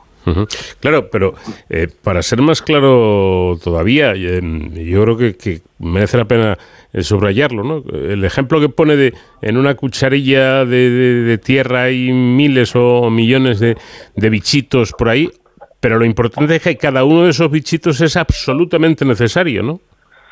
Correcto, sí, sí. La biodiversidad del suelo es, fundamental para mantener el funcionamiento de, los ecosistemas, ¿no? Los distintos organismos que viven en el suelo traen distintas herramientas, ¿no? Que permiten descomponer la materia orgánica, nuestros propios residuos que nosotros generamos, eh, cortan esos residuos y permiten que los nutrientes entren en el sistema y estén disponibles para, para las plantas, ¿no? Lo cual es esencial para, para luego producir los alimentos que nosotros que nosotros consumimos. Entonces, la pérdida de biodiversidad del suelo es muy difícil de de recuperar. Hay un asunto que me parece mm, muy importante y es que dice usted que en este eh, que este estudio permite cuantificar cuánto estamos infravalorando el impacto de los agentes de cambio global en los servicios ecosistémicos cuando los analizamos uno a uno, es decir, no es, no es el análisis digamos global, no, es uno a uno. Exactamente, sí, es que la, mayoría de, de, los estudios que investigan el impacto del cambio global sobre nuestros ecosistemas se centran básicamente en uno o dos factores de cambio global. Esto se debe a que realmente llevar a cabo eh, pues diseños factoriales con, múltiples factores de cambio global pues realmente requiere muchísimos recursos y es una investigación bastante compleja ¿no? entonces nosotros aquí desarrollamos un, método matemático numérico estadístico que nos permite realmente utilizando datos observacionales utilizando esta técnica de los umbrales identificar cómo múltiples eh, estresantes ambientales de forma simultánea pueden tener un impacto sobre, sobre el funcionamiento. Y realmente eso es uno de los avances importantes de nuestra investigación, que utilizando datos que recogemos en el campo, a partir de ahora podemos tener una visión mucho más clara sobre el impacto que múltiples servicios, o sea, múltiples estresantes tienen sobre nuestro, nuestro ecosistema. En definitiva, abre diversas vías de de futuras investigaciones para entender mejor cómo operan estas sinergias entre agentes de, cambio global, ¿no? Exacto, sí, sí. En la actualidad no sabemos mucho sobre cómo las distintas sinergias impactan nuestra, nuestro ecosistema, en parte por estas limitaciones experimentales de las que estábamos hablando antes, eh, pero realmente es muy importante porque nuestros ecosistemas no solamente se ven sometidos a un único pues estresante ambiental, ¿no? como puede ser el incremento de temperatura, como todos vemos en la actualidad, tenemos temperaturas más altas, pero al mismo tiempo tenemos procesos de, sequía, tenemos mayor estacionalidad climática, estamos fertilizando los suelos, estamos cambiando los usos de los suelos, introducimos metales pesados, pesados microplásticos, pesticidas, en fin. Hay un sinfín de, estresantes que estamos introduciendo en nuestros suelos y muchas veces cuando llevamos a cabo investigaciones solamente nos centramos en uno de estos estresantes, lo cual no es realista porque no tiene en cuenta la interacción de todos estos estresantes y, cómo todos ellos al mismo tiempo van a generar un impacto sobre, sobre el ecosistema. Muchas veces cuando solamente investigamos un estresante puede parecer erróneamente que no está teniendo un, gran impacto, pero cuando interacciona con otros estresantes puede tener un, impacto mucho mayor que no, que no habíamos observado. ¿no? Entonces la, investigación actual lo que abre es un poco eh, la dirección a entender mucho mejor en, ecosistemas eh, naturales ecosistemas eh, terrestres en general, el impacto que tienen todos estos impactos cuando, cuando se consideran de una forma conjunta y no por separado. La pregunta sería si es posible, ¿creen ustedes que se puede predecir el futuro de nuestros ecosistemas? Lo intentamos, intentamos predecir el, futuro de los ecosistemas. Más o menos tenemos una idea clara sobre cómo va la dirección en el incremento de temperatura, lo cual es bastante preocupante, pero también eh, tenemos predicciones al futuro sobre cómo va a cambiar la disponibilidad de agua en muchas zonas, por ejemplo, de España, ¿no? El sureste español, por ejemplo, va a sufrir procesos importantes de reducción de precipitación, y sequías, etcétera, etcétera. Y teniendo en cuenta cómo van a evolucionar todos estos estresantes en, en los siguientes 100 años, nosotros también podemos intentar averiguar cómo va a impactar eso sobre los, los servicios ecosistémicos que nos proporciona nuestro, nuestros suelos. ¿no? El problema es que cada vez tenemos más estresantes, incluso se generan estresantes nuevos eh, en la actualidad en nuestros ecosistemas y si no los tenemos todos en cuenta de una forma simultánea y sus sinergias, pues realmente es difícil predecirlo, ¿no? Entonces, bueno, de cara al futuro es muy importante que tanto en políticas, en, manejos ambientales, se tengan en cuenta todas estas sinergias simultáneas para predecir el futuro de, de nuestros ecosistemas bajo un contexto de cambio global. Sí, desde luego, personalmente creo que dan en este sentido un toque de atención a quien corresponda o a quienes corresponda al decir eh, que futuras investigaciones eh, y políticas ambientales, futuras también, deben ir de la mano, ¿no? Correcto, sí, porque si no estaríamos infravalorando un poco el impacto que puede tener el, estos múltiples cambios globales sobre, sobre nuestros ecosistemas, ¿no? Y como bien decías antes, nos estamos jugando, eh, pues, factores tan importantes como la producción de, de alimentos, ¿no? que es fundamental, sobre todo en un contexto en la que la población mundial eh, sigue creciendo, ¿no? Cada vez tenemos más gente viviendo en las ciudades, cada vez hay más población a una escala global y mantener la, la productividad en un contexto de cambio global donde nuestros suelos son cada vez más degradados y tienen menos productividad, pues un, un desafío importante. Además es que esto, mm, bueno, ya no es solo eh, el ejemplo extremo que hemos puesto, ¿no? que nos, estamos jugando los, los alimentos que da la tierra, en definitiva el poder comer o no. Pero en cualquier caso es que yo creo que esta, esta degradación de, de los ecosistemas, eh, eh, es, esta paliza que le damos a la tierra, yo creo que no beneficia absolutamente a nadie, ¿no?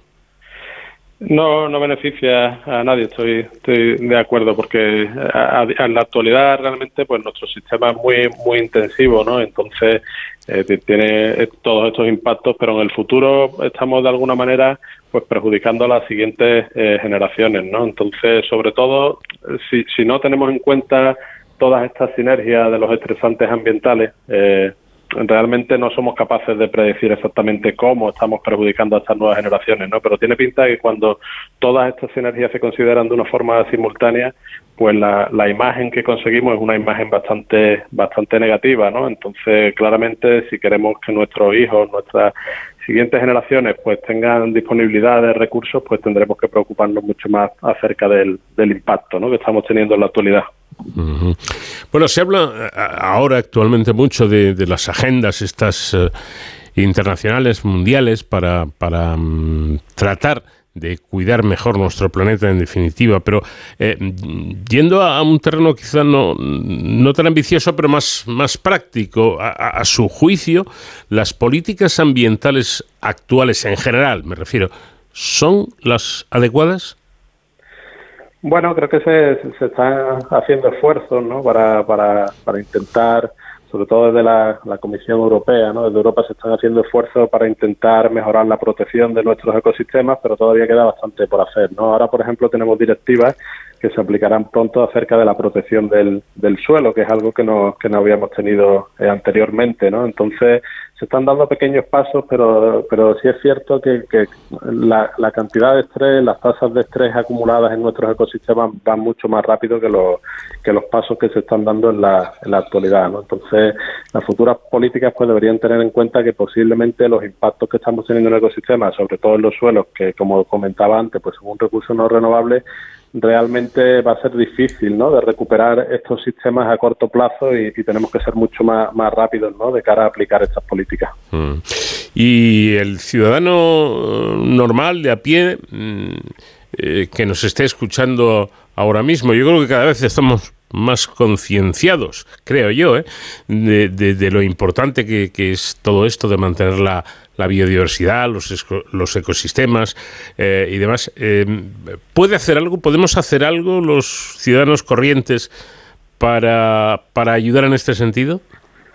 Sí, todos, todos podemos poner nuestro pequeño granito de, arena. Yo coincido que, el ciudadano de a pie cada, vez está más concienciado sobre sobre los impactos ¿no? del, del, cambio global, del cambio climático, porque muchos de estos impactos ya los estamos viendo y los estamos sufriendo ¿no? en nuestras propias carnes, con lo cual realmente eh, eso ayuda bastante a, concienciar. ¿no? Pero, por ejemplo, el ciudadano a pie podría intentar ayudar a reducir el, el, estrés ambiental al que se someten nuestros ecosistemas, por ejemplo, mediante medidas de reciclaje. ¿no? Uno de los impactos de los estreses ambientales a los que se encuentran sometidos nuestros ecosistemas eh, y que está aumentando de una forma brutal en la cantidad de microplásticos y plásticos que tienen nuestros nuestros ecosistemas, ¿no? Entonces el, ciudadano de pie eh, a través del reciclaje, de intentar eh, pues pues no no tirar basura, etcétera, etcétera, puede puede poner su granito de, arena.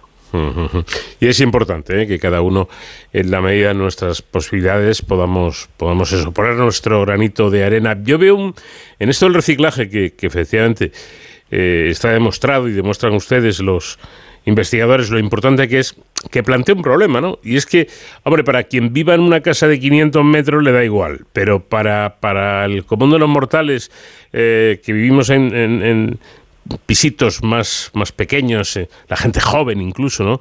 Eh, es que hay que tener cuatro o cinco cubos de basura y es que no hay espacio. Correcto, sí, sí. En realidad, en, España, la organización que tenemos, ¿no? Tenemos estos diferentes contenedores con distintos colores donde se hace el distinto tipo de reciclaje, pero bueno, se podría incluso facilitar ese, ese tipo de, reciclaje, ¿no? En otros países como en Estados Unidos, por ejemplo, todo, todo lo que se recicla va junto al mismo contenedor y luego las administraciones separan ese reciclaje, ¿no? Lo cual reduce el número de contenedores a un par de contenedores en casa, ¿no? Uno de orgánico y uno de material reciclado, ¿no? Mm. Es cierto que en la actualidad nuestro sistema pues es más complejo, ¿no? Y tenemos uno para papel, uno sin para, para vidrio, etcétera, etcétera, que al, que al final realmente es bastante comprensible que sea difícil, ¿no? En muchas ocasiones, sobre todo en casas pequeñas donde, donde el espacio pues no, no abunda. Me parece, eh, me parece mucho más, eh, mucho más mm, realista incluso el que sea eh, la administración que se encargue de separar, ¿no? Nosotros ya bastante hace haríamos, pues echando esos desperdicios a un par de contenedores, pero aquí no, en España es al revés. Nosotros somos los que separamos y luego se manda a las plantas. En fin, yo eso creo que habría que darle un par de vueltas al asunto porque si no, desde mi modestísima opinión, creo que vamos mal. Eh, y la última pregunta, ya se la hago al, al técnico, que es, es usted. Eh, ¿Es optimista de cara al futuro de nuestros ecosistemas y de nuestra biodiversidad? Eh, tenemos que tenemos que hacerlo realmente, o sea, tenemos que ser optimistas de que seremos capaces de reconducir esta esta situación, ¿no? A través de, de nuestro pequeño granito de arena, como hablábamos antes, a través de reducir, por ejemplo, las emisiones de CO2, eh, utilizando más el transporte público, el reciclaje, etcétera, etcétera, pero también desde el punto de vista de la administración a distintos niveles, nivel regional, nacional, pero también a nivel de la Unión Europea, eh, de llevar a cabo una concienciación y unas directivas que nos permitan proteger el, el suelo, que, que realmente es fundamental si queremos pues mantener nuestra civilización. Bueno, y esta sí que es la última, la verdad es que me acabo de acordar. Ahora que eh, acaba de llegar la primavera y suben las temperaturas y demás, hablando todo esto del, reciclaje y de los contenedores, hay un problema muy serio, ¿eh? Eh, y es que en el, en el recipiente de, de orgánico, eh, donde tenemos que echar todos los desperdicios orgánicos, cuando llega el calor, el pestazo que desprende es menos eh, saludable, yo creo, salubre que, que no reciclar, ¿eh? Bueno, es, complejo, en fin, es me imagino que hay que cambiar el sistema de verdad de, basura, de, Vamos, seguro. de basura, es pero es cierto que, claro, sobre todo en la zona del, del sur de España, ¿no? donde las temperaturas son bastante elevadas en verano, pues pues es cierto que, puede ser un, un, problema, ¿no? Pero eh, supongo que es un, es un problema de, de, compleja compleja solución. Yo creo, yo creo que ahí lo, lo importante, un poco el, mensaje que tiene que quedarse el ciudadano es que realmente es importante que nosotros aportemos ese pequeño granito de arena y que de, alguna manera insistamos a nuestros políticos, a nuestras administraciones, de que es importante que, ese pequeño granito de arena que nosotros hagamos, que lo valoren y que realmente pues eso se, se traduzca en, un menor impacto ambiental. Pues Manuel Delgado Bacarizo, científico del IRNAS y líder de este trabajo. Lo primero, enhorabuena por, las investigaciones y el trabajo que realizan. Y en segundo lugar, le agradezco mucho el que nos haya atendido y dedicado unos minutos. Nada, muchísimas gracias a vosotros por, por atendernos. Un abrazo. Caminito que el tiempo borrado, que juntos un día nos viste pasar. He venido por última vez, he venido a contarte mi mal. Caminito que entonces estaba bordado de trébol y juncos en flor. Una sombra ya pronto será, una sombra lo mismo que yo.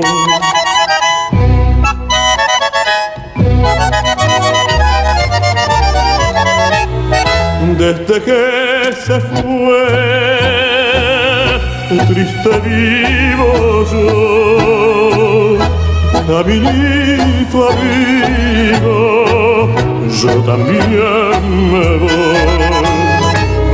Desde que se fue, nunca más volvió, seguiré sus pasos, caminito adiós Caminito que todas las tardes feliz recorría cantando mi amor. No le digas si vuelve a pasar que mi llanto tu suelo regó. Caminito cubierto de cardo, la mano del tiempo tu huella borró. Yo a tu lado tiempo nos mate a los dos.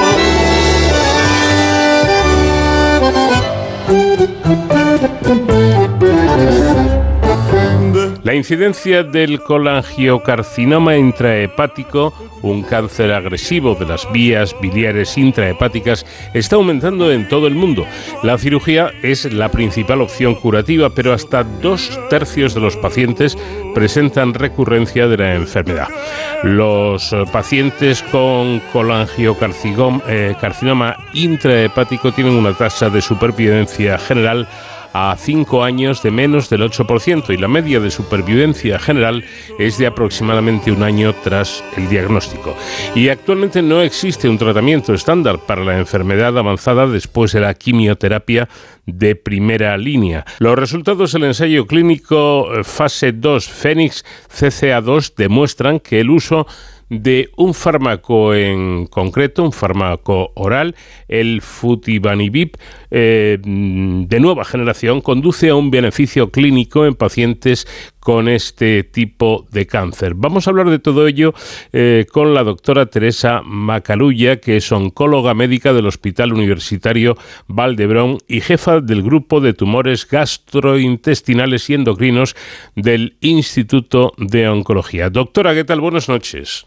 Muy buenas noches. Bueno, el, eh, este tipo de, de, cáncer, el calangiocarcinoma, es lo que ustedes llaman, si no me equivoco, una enfermedad huérfana, ¿no? Es una enfermedad huérfana, poco frecuente en nuestro país todavía, pero con una incidencia que está, está aumentando. Eh, hay varias eh, líneas de investigación buscando diferentes alternativas, según tenemos entendido. Cuéntenos por dónde van. Bueno, pues en primer lugar es un tratamiento, es un tumor que es muy rico en alteraciones que se pueden tratar de forma personalizada, con terapia dirigida. Y por tanto, eh, hay muchas líneas de investigación en las diferentes alteraciones que vamos encontrando en este tumor. Y el futibatinib, que es este fármaco que ha demostrado su eficacia en un estudio eh, fase 2, es uno de los fármacos que va dirigido a un tipo de colangiocarcinoma muy concreto, con una alteración muy concreta en sus genes. Bueno, dice usted que entre el 10 y el 20% de los pacientes con este tipo de, de cáncer presentan una fusión o traslocación, eh, un tipo de, de alteración genética en el gen del receptor 2 del factor de crecimiento de eh, fitoblastos, eh, lo que ofrece una vía terapéutica prometedora, según parece, para esta enfermedad, ¿no es así? Absolutamente. A día de hoy estos pacientes en nuestro país solo tienen la opción de quimioterapia para tratarse y estos, estos tratamientos que van dirigidos, que son personalizados, pues permiten desde luego una actividad o han demostrado una actividad muy superior a lo que sería la quimioterapia clásica.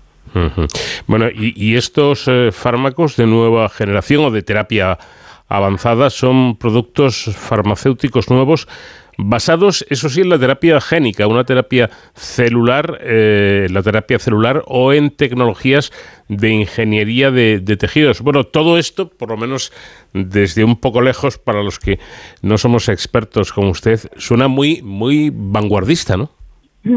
Bueno, lo que lo, lo bonito de este tratamiento, de este tipo de tratamiento es que es personalizado. Es decir, no vamos a tratar a todos los pacientes igual, sino que cada paciente recibe aquel tratamiento que va dirigido y que bloquea el punto del gen que tiene alterado ese tumor. Y esto es personalizar el tratamiento.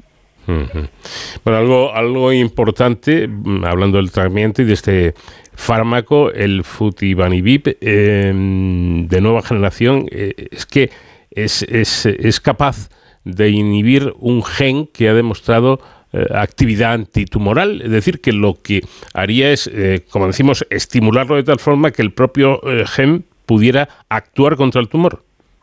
Claro, lo que les pasa a estos tumores es que alteran su, hacen una, tienen esta fusión en su gen que hace que esto haga crecer el tumor, que, que, ayude al tumor a crecer. Lo que hacemos con esos tratamientos es bloquear la célula justo en el punto que es el punto débil de esta célula, es el punto por el cual la célula se reproduce. Por tanto, va dirigido justo a este, este problema específico. Ya. ¿Podría ser eficaz, eh, doctora, incluso en, en pacientes eh, metastásicos? es eficaz, de hecho se ha demostrado su eficacia en el estudio Phoenix eh, en pacientes que son metastásicos, pacientes que no son operables y que ya han probado una primera línea de quimioterapia. En estos pacientes en que la quimioterapia se ha hecho resistente o que los pacientes no la han tolerado es donde este fármaco ha demostrado esta eficacia. A día de hoy no hay ninguna opción de tratamiento en estos pacientes en esta situación. Por tanto, es una gran noticia. Sin duda alguna, pero eh, otra pregunta eh, que seguro que, que se hace muchos de nuestros clientes es, eh, vale, si esto es así, ¿cómo se logra identificar a los pacientes que tienen esa traslocación del gen FGFR2? Pues la forma de hacerlo es hacer un análisis del tumor y en ese tumor analizar un conjunto de genes y buscar si este paciente en esta biopsia, en esta muestra de tumor, tiene esta fusión. Esas son técnicas ah, moleculares complejas que a día de hoy a nuestro país no están financiadas por la sanidad pública y por tanto que lo estamos haciendo todavía en el proyecto de investigación, en centros donde podemos hacerlo. Lo bueno sería, por tanto, que en nuestro país ah, tuviéramos acceso a este tipo de, exámenes porque así identificaríamos a estos pacientes y también, pues, evidentemente, tuviéramos acceso a estos fármacos.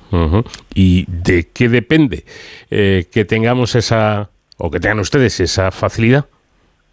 Bueno, de que esté aprobado en nuestro país, ¿no? Es decir, que sea una, una, un, servicio ah, financiado por la sanidad pública y, y, desde luego, depende del Ministerio de Sanidad el aprobar estos fármacos que son medicina de precisión o no aprobarlos, ¿no? Eso me imagino que lleva unos trámites y un tiempo, pero supongo yo que la opinión de ustedes, los expertos, eh, será muy tenida en cuenta. Ojalá. Ojalá. A veces tenemos la sensación de que no del todo. Nosotros en España hemos, eh, hemos participado de forma muy activa en el desarrollo de este fármaco y de otros. Y, y, creo que esto ha favorecido a muchos pacientes que han podido participar ya en estas, en estas terapias pero es cierto que una vez demuestras la actividad y luego ya está aprobado este fármaco a nivel europeo, pues dependemos de, las negociaciones a nivel del Ministerio de Sanidad que esperemos pues eh, pues pues sea favorable, ¿no? Y que nuestros pacientes se puedan beneficiar de ese tipo de tratamientos. Em, a ver si yo lo estoy entendiendo bien, doctora eh, Macarulla. ¿Quiere usted eh, decir o nos está diciendo eh, que el, el, aspecto vamos a denominar político, ¿no? Eh, puede ser, eh, puede pesar más que la opinión eh, técnica. Esperemos que no. Espero que no, no debería ser así. Porque, mm, vamos a ver, ¿cómo fueron las respuestas en los subgrupos de pacientes? Básicamente los pacientes que se incluyeron en este estudio, en el estudio Fénix, eran pacientes que tenían esta alteración y, las respuestas fueron una, una, buena, una buena tasa de respuestas que decimos, es decir, que casi la mitad de los pacientes respondieron al tratamiento y esto es muy superior a lo que conseguimos con una quimioterapia convencional. Claro, eh, estamos hablando de un ensayo clínico en, en, fase 2, eh, creo que son cinco, ¿no? Las, las, las fases, o me equivoco. No, no, estos son, eh, son tres normalmente. O tres, tres, tres. Correcto, sí. Bien, eh, eh, quedaría una, una última fase. ¿Cuál es el siguiente paso? ¿Cómo, cómo va todo el asunto? Claro, en principio cuando hablamos de terapia dirigida es difícil que hayan fases mucho más avanzadas. Primero porque es, una, es un porcentaje pequeño de pacientes que tiene esta alteración y por tanto, pues este es un estudio, por ejemplo, de 100 pacientes y cuesta reclutar estos 100 pacientes porque es una población poco frecuente y luego porque a la fase 3 normalmente lo que hacemos es dar el fármaco estándar comparado con lo que tenemos eh, ahora mismo. Y como ahora mismo no hay nada, tendríamos que tratar a unos pacientes con el fármaco y a los otros darles placebo. Y esto pues sería poco ético. Por tanto, a día de hoy los datos que tenemos son los de este estudio y no, no hay más estudios en marcha. Eh, hay un perfil eh, de, paciente mm, tipo o de personas que corren más peligro de padecer este cáncer o esto es una, una maldita lotería que, que te toca? Desgraciadamente, en nuestro entorno, en España y en todos los países occidentales, la mayoría de casos de colangiocarcinoma desconocemos la causa que ha provocado el tumor, en la mayoría de casos. Bueno, y con este fármaco, con este estudio, eh, ¿podríamos estar eh, ante una posible diana terapéutica? Estamos ante una diana terapéutica, efectivamente.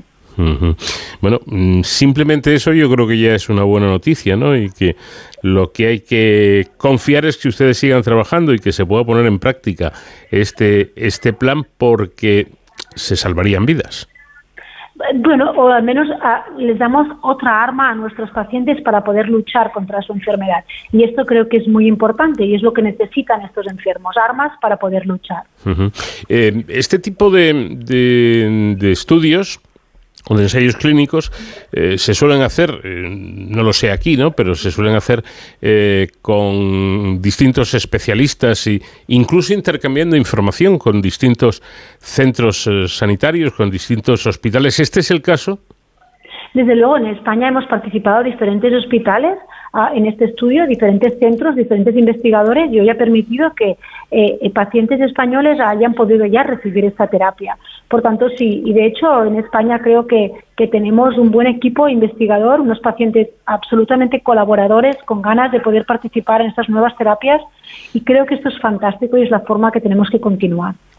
Bueno, además, el, y aprovecho para resaltarlo, porque estas cosas hay que resaltarlas y hay que decirlas cuando se hace un buen trabajo. El, el Hospital Valdebrón em, realiza una serie de estudios y una, y una tarea, yo creo que gigantesca, sobre eh, la investigación en, en los casos de cáncer, ¿no? Desde luego, eh, es nuestro objetivo, ¿no? Es lo que intentamos. Intentamos mejorar a la supervivencia y las opciones de, tratamiento de, nuestros pacientes y creo que esto pues en España pues pues puede ayudar a, mucha gente y, estamos pues orgullosos de poderlo de poderlo hacer desde luego estamos a nivel doctora de cualquier centro eh, sanitario cualquier hospital de Europa y del mundo en, en cuanto a tratamientos de, de cáncer se refiere?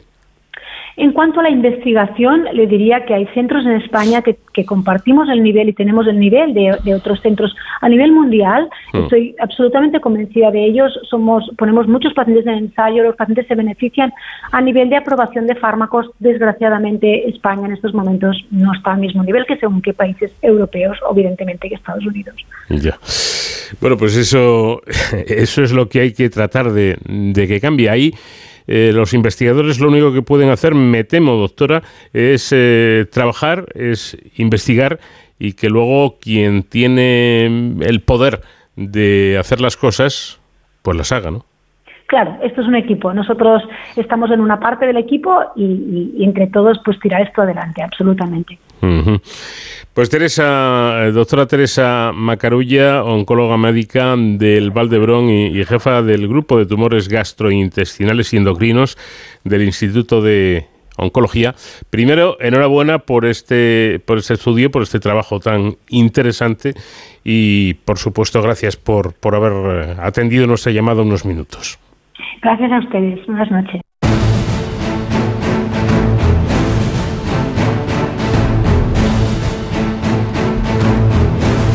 Llegamos ya al tiempo que cada semana dedicamos a la seguridad y emergencias y hoy con nuestro experto David Ferrero vamos a conocer cómo es, cómo se controla la seguridad de los centros sanitarios, de los hospitales. ¿Qué tal David? Buenas noches. Hola Paco, muy buenas madrugadas. Pues fijaos, esta, esta semana me ha dado por pensar, y además por pensar desde el punto de vista del prisma de la seguridad, y es que eh, todo el mundo conocemos los hospitales, eh, unos más, otros menos hemos pasado por esas instalaciones, ¿no? Sabemos cómo son, sabemos además que son esas instalaciones muy grandes y yo pensaba, bueno, pero es que a la cantidad de riesgos y cantidad de cosas que puede pasar dentro de un hospital, porque ya sabéis que dentro de la seguridad pues hay muchos factores y, yo pensaba, bueno, pues es que no solamente la seguridad de los pacientes o, si ocurre un incendio, cómo hay que actuar, ¿no? Pero también es que en los, hospitales hay material eh, muy valioso, eh, puede haber agresiones, ¿no? Todos, todos conocemos casos de, agresiones a sanitarios que, ojalá no ocurriesen, pero, pero se dan. Eh, pueden ocurrir robos, tanto de ese material, como decíamos, como de medicamentos. Eh, se atienden a pacientes, pues a veces alterados o pacientes que han delinquido que están detenidos incluso, eh, o que pertenezcan, por ejemplo, a grupos peligrosos. Puede haber atentados terroristas, eh, eh, también todos los riesgos. En fin, fijaos en, que los hospitales son las organizaciones o incluso las infraestructuras, como queramos mirarlo, que tienen o que están expuestas a un mayor número de riesgos. Como siempre hablamos, los riesgos no, que, no quiere decir que se vayan a materializar, pero sí que son circunstancias que pueden ocurrir. Esto de que los hospitales son las organizaciones con el catálogo de riesgos más amplio, no lo digo yo, sino que lo dicen desde el Observatorio de Seguridad Integral en Centros Hospitalarios. Y hoy hemos querido hablar con ellos en esta sección de Sin Capa para conocer eh, a quienes están detrás de velar por la seguridad en estos centros hospitalarios y en estos recintos. Con lo cual hemos ido al Observatorio de Seguridad Integral en Centros Hospitalarios y hemos querido invitar a su presidente, Santiago García, quien además es el director de seguridad del Hospital Universitario Gregorio Marañón de, Madrid. Eh, Santiago García, buenas noches, bienvenido. Eh, David, muchas gracias. Bueno, yo he dicho algunos de los riesgos que a mí se me pasaron por la cabeza en ese momento, ¿no? Eh, que estuve pensando, pero eh, seguro que hay muchos más. ¿Cuáles son los principales riesgos a los que tenéis que hacer frente desde las direcciones de seguridad de los hospitales? Pues, eh, como tú bien has dicho, David, el catálogo de riesgos es amplísimo.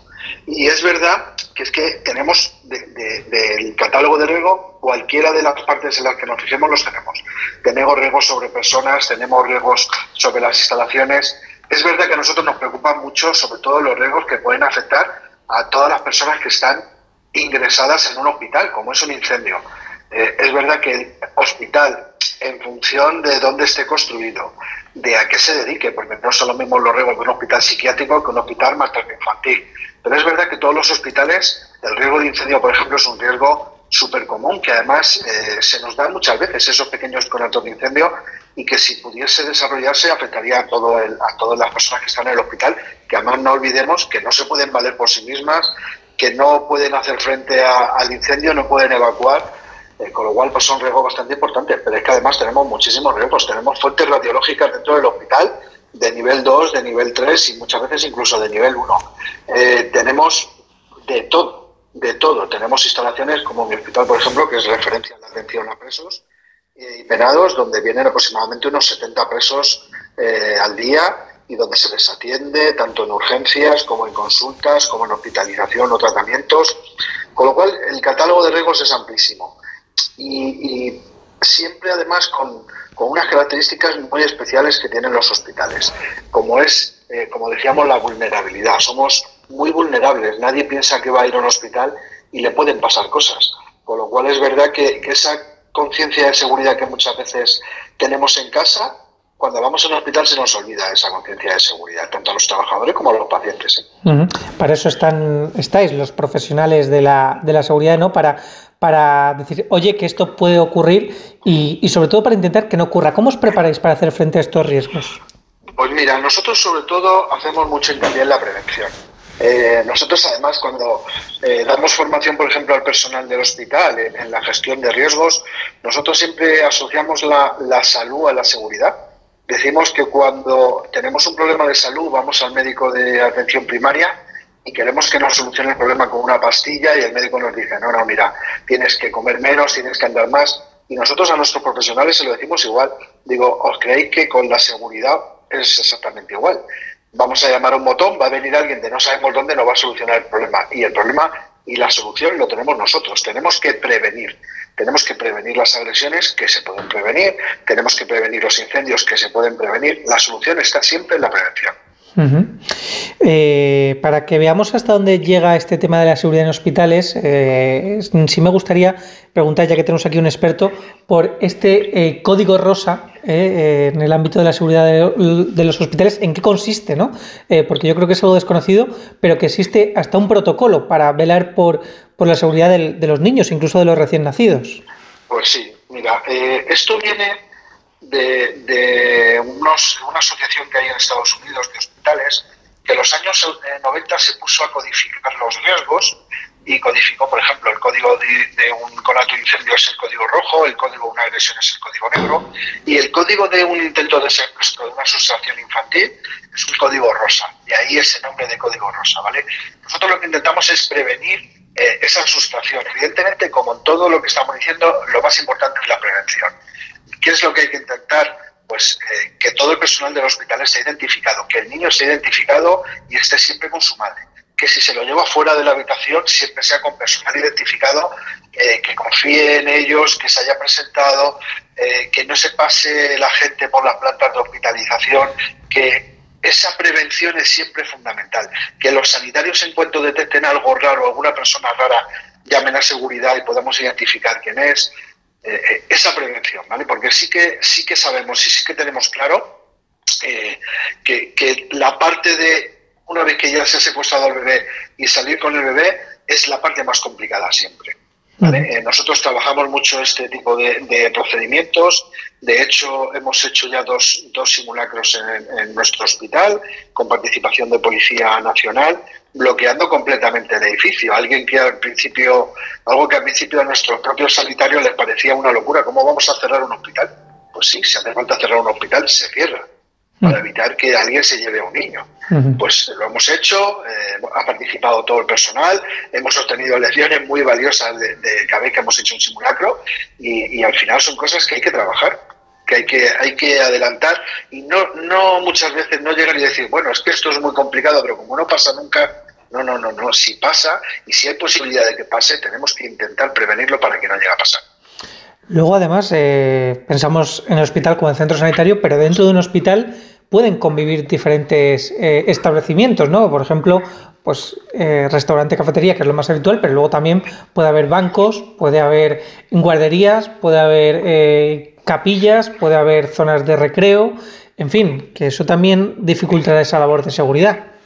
Pues, pues sí, la verdad es que mira, los, grandes hospitales como el mío o como otros muchos hospitales que tenemos en toda España, al final son pequeñas ciudades. Un, hospital como el mío tiene 22 edificios y tenemos de todo. Hoy, por ejemplo, por la mañana hemos tenido una, una visita de una ONG que nos ha traído a la UME, bomberos del Ayuntamiento de Madrid, Guardia Civil, Policía Nacional, a visitar a nuestros niños hospitalizados.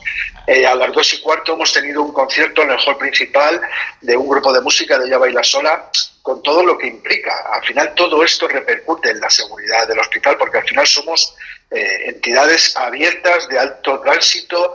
Eh, en un hospital como el mío son 25.000 personas pasando al día por el hospital. Entonces eh, es muy complicado de, de, de gestionar este tipo de situaciones y de que todas todos los derechos de todas las personas que están dentro convivan y de que al final una persona que viene a visitar a un familiar pues si tiene que tomarse un café porque está con él todo el día allí esperando, o tiene que comprarse una revista, tiene derecho a que haya una, una pequeña tienda, o tiene derecho a que haya un banco para poder sacar dinero, o necesita que haya una capilla para poder bajar y tener un momento de tranquilidad. Y todo eso tiene que hacerse en unas condiciones mínimas de seguridad, porque claro, nos implica que tengamos un banco dentro del hospital, claro. No es la primera vez que roban el cajero automático de, del banco dentro del hospital. Con lo cual, todo eso nos implica a los departamentos de seguridad hospitalarios y son cosas que nosotros tenemos que valorar todos los días. El transporte de fondos para poder cargar los cajeros. Al final, hospital. al final vemos que hay una coyuntura por toda la cantidad de circunstancias que se pueden dar dentro de un centro sanitario. Circunstancias que también se, se pueden volcar en el ámbito digital, con lo cual me imagino que hoy también ya la seguridad digital será una de las asignaturas preferentes porque cada vez son más los tratamientos que se dan online, cada vez hay más interconexión dentro de un hospital, ¿no? Eh, tanto dentro como fuera, y la seguridad online también debe ser importante. La seguridad online ahora mismo y la seguridad digital es fundamental. Eh, y, y además es, es muy importante que, que, tengamos claro no solo la seguridad de la información desde la parte digital, sino también desde la parte física. Nosotros lo hablamos muchas veces y decimos, vale, está muy bien, eh, vamos a intentar que nadie acceda a nuestros archivos, que los archivos estén siempre disponibles, que podamos tenerlos tal, pero ¿y si viene una persona y accede directamente a nuestro CPD? ¿Qué es lo que pasaría? Tenemos que garantizarlo. Y además tenemos un problema que nos estamos enfrentando cada día más y es eh, el Internet de las cosas. El Internet de las cosas que hace que ahora mismo todos los equipos dentro del hospital estén conectados.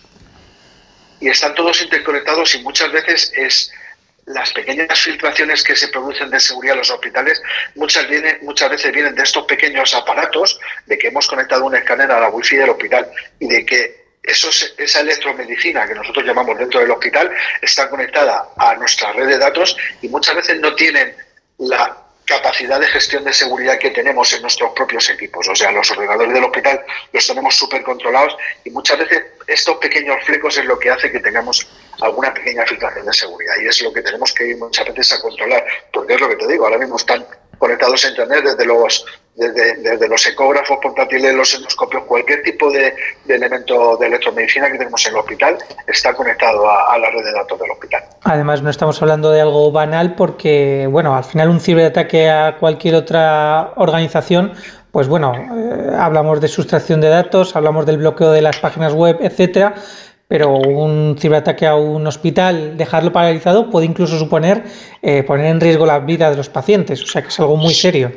Sí, sí, no es la primera vez que pasa. Ya hemos tenido algún caso eh, de, de, bloqueo de, de, los sistemas y trabajamos en ellos, se hacen planes de contingencia, porque es verdad que ha pasado algún caso. Recuerdo un caso en Estados Unidos, en California concretamente, un, un ciberataque paralizó eh, toda la estructura digital de un hospital y hubo un niño en la UCI de, de neonatos que murió porque se paralizó toda la, la electromedicina de, de, la UCI. Con eh, lo cual este, tiene repercusiones muy importantes.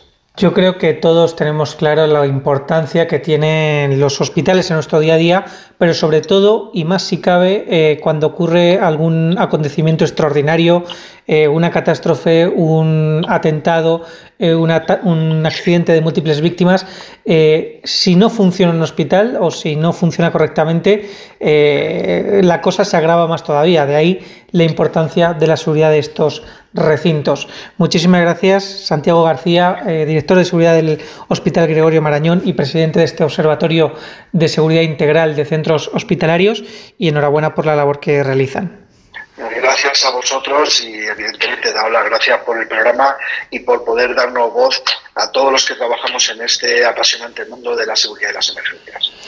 Un abrazo para Santiago García y un abrazo también para ti Paco y para todos nuestros oyentes. Yo vuelvo ya la semana que viene y hasta entonces, ya saben, protéjanse.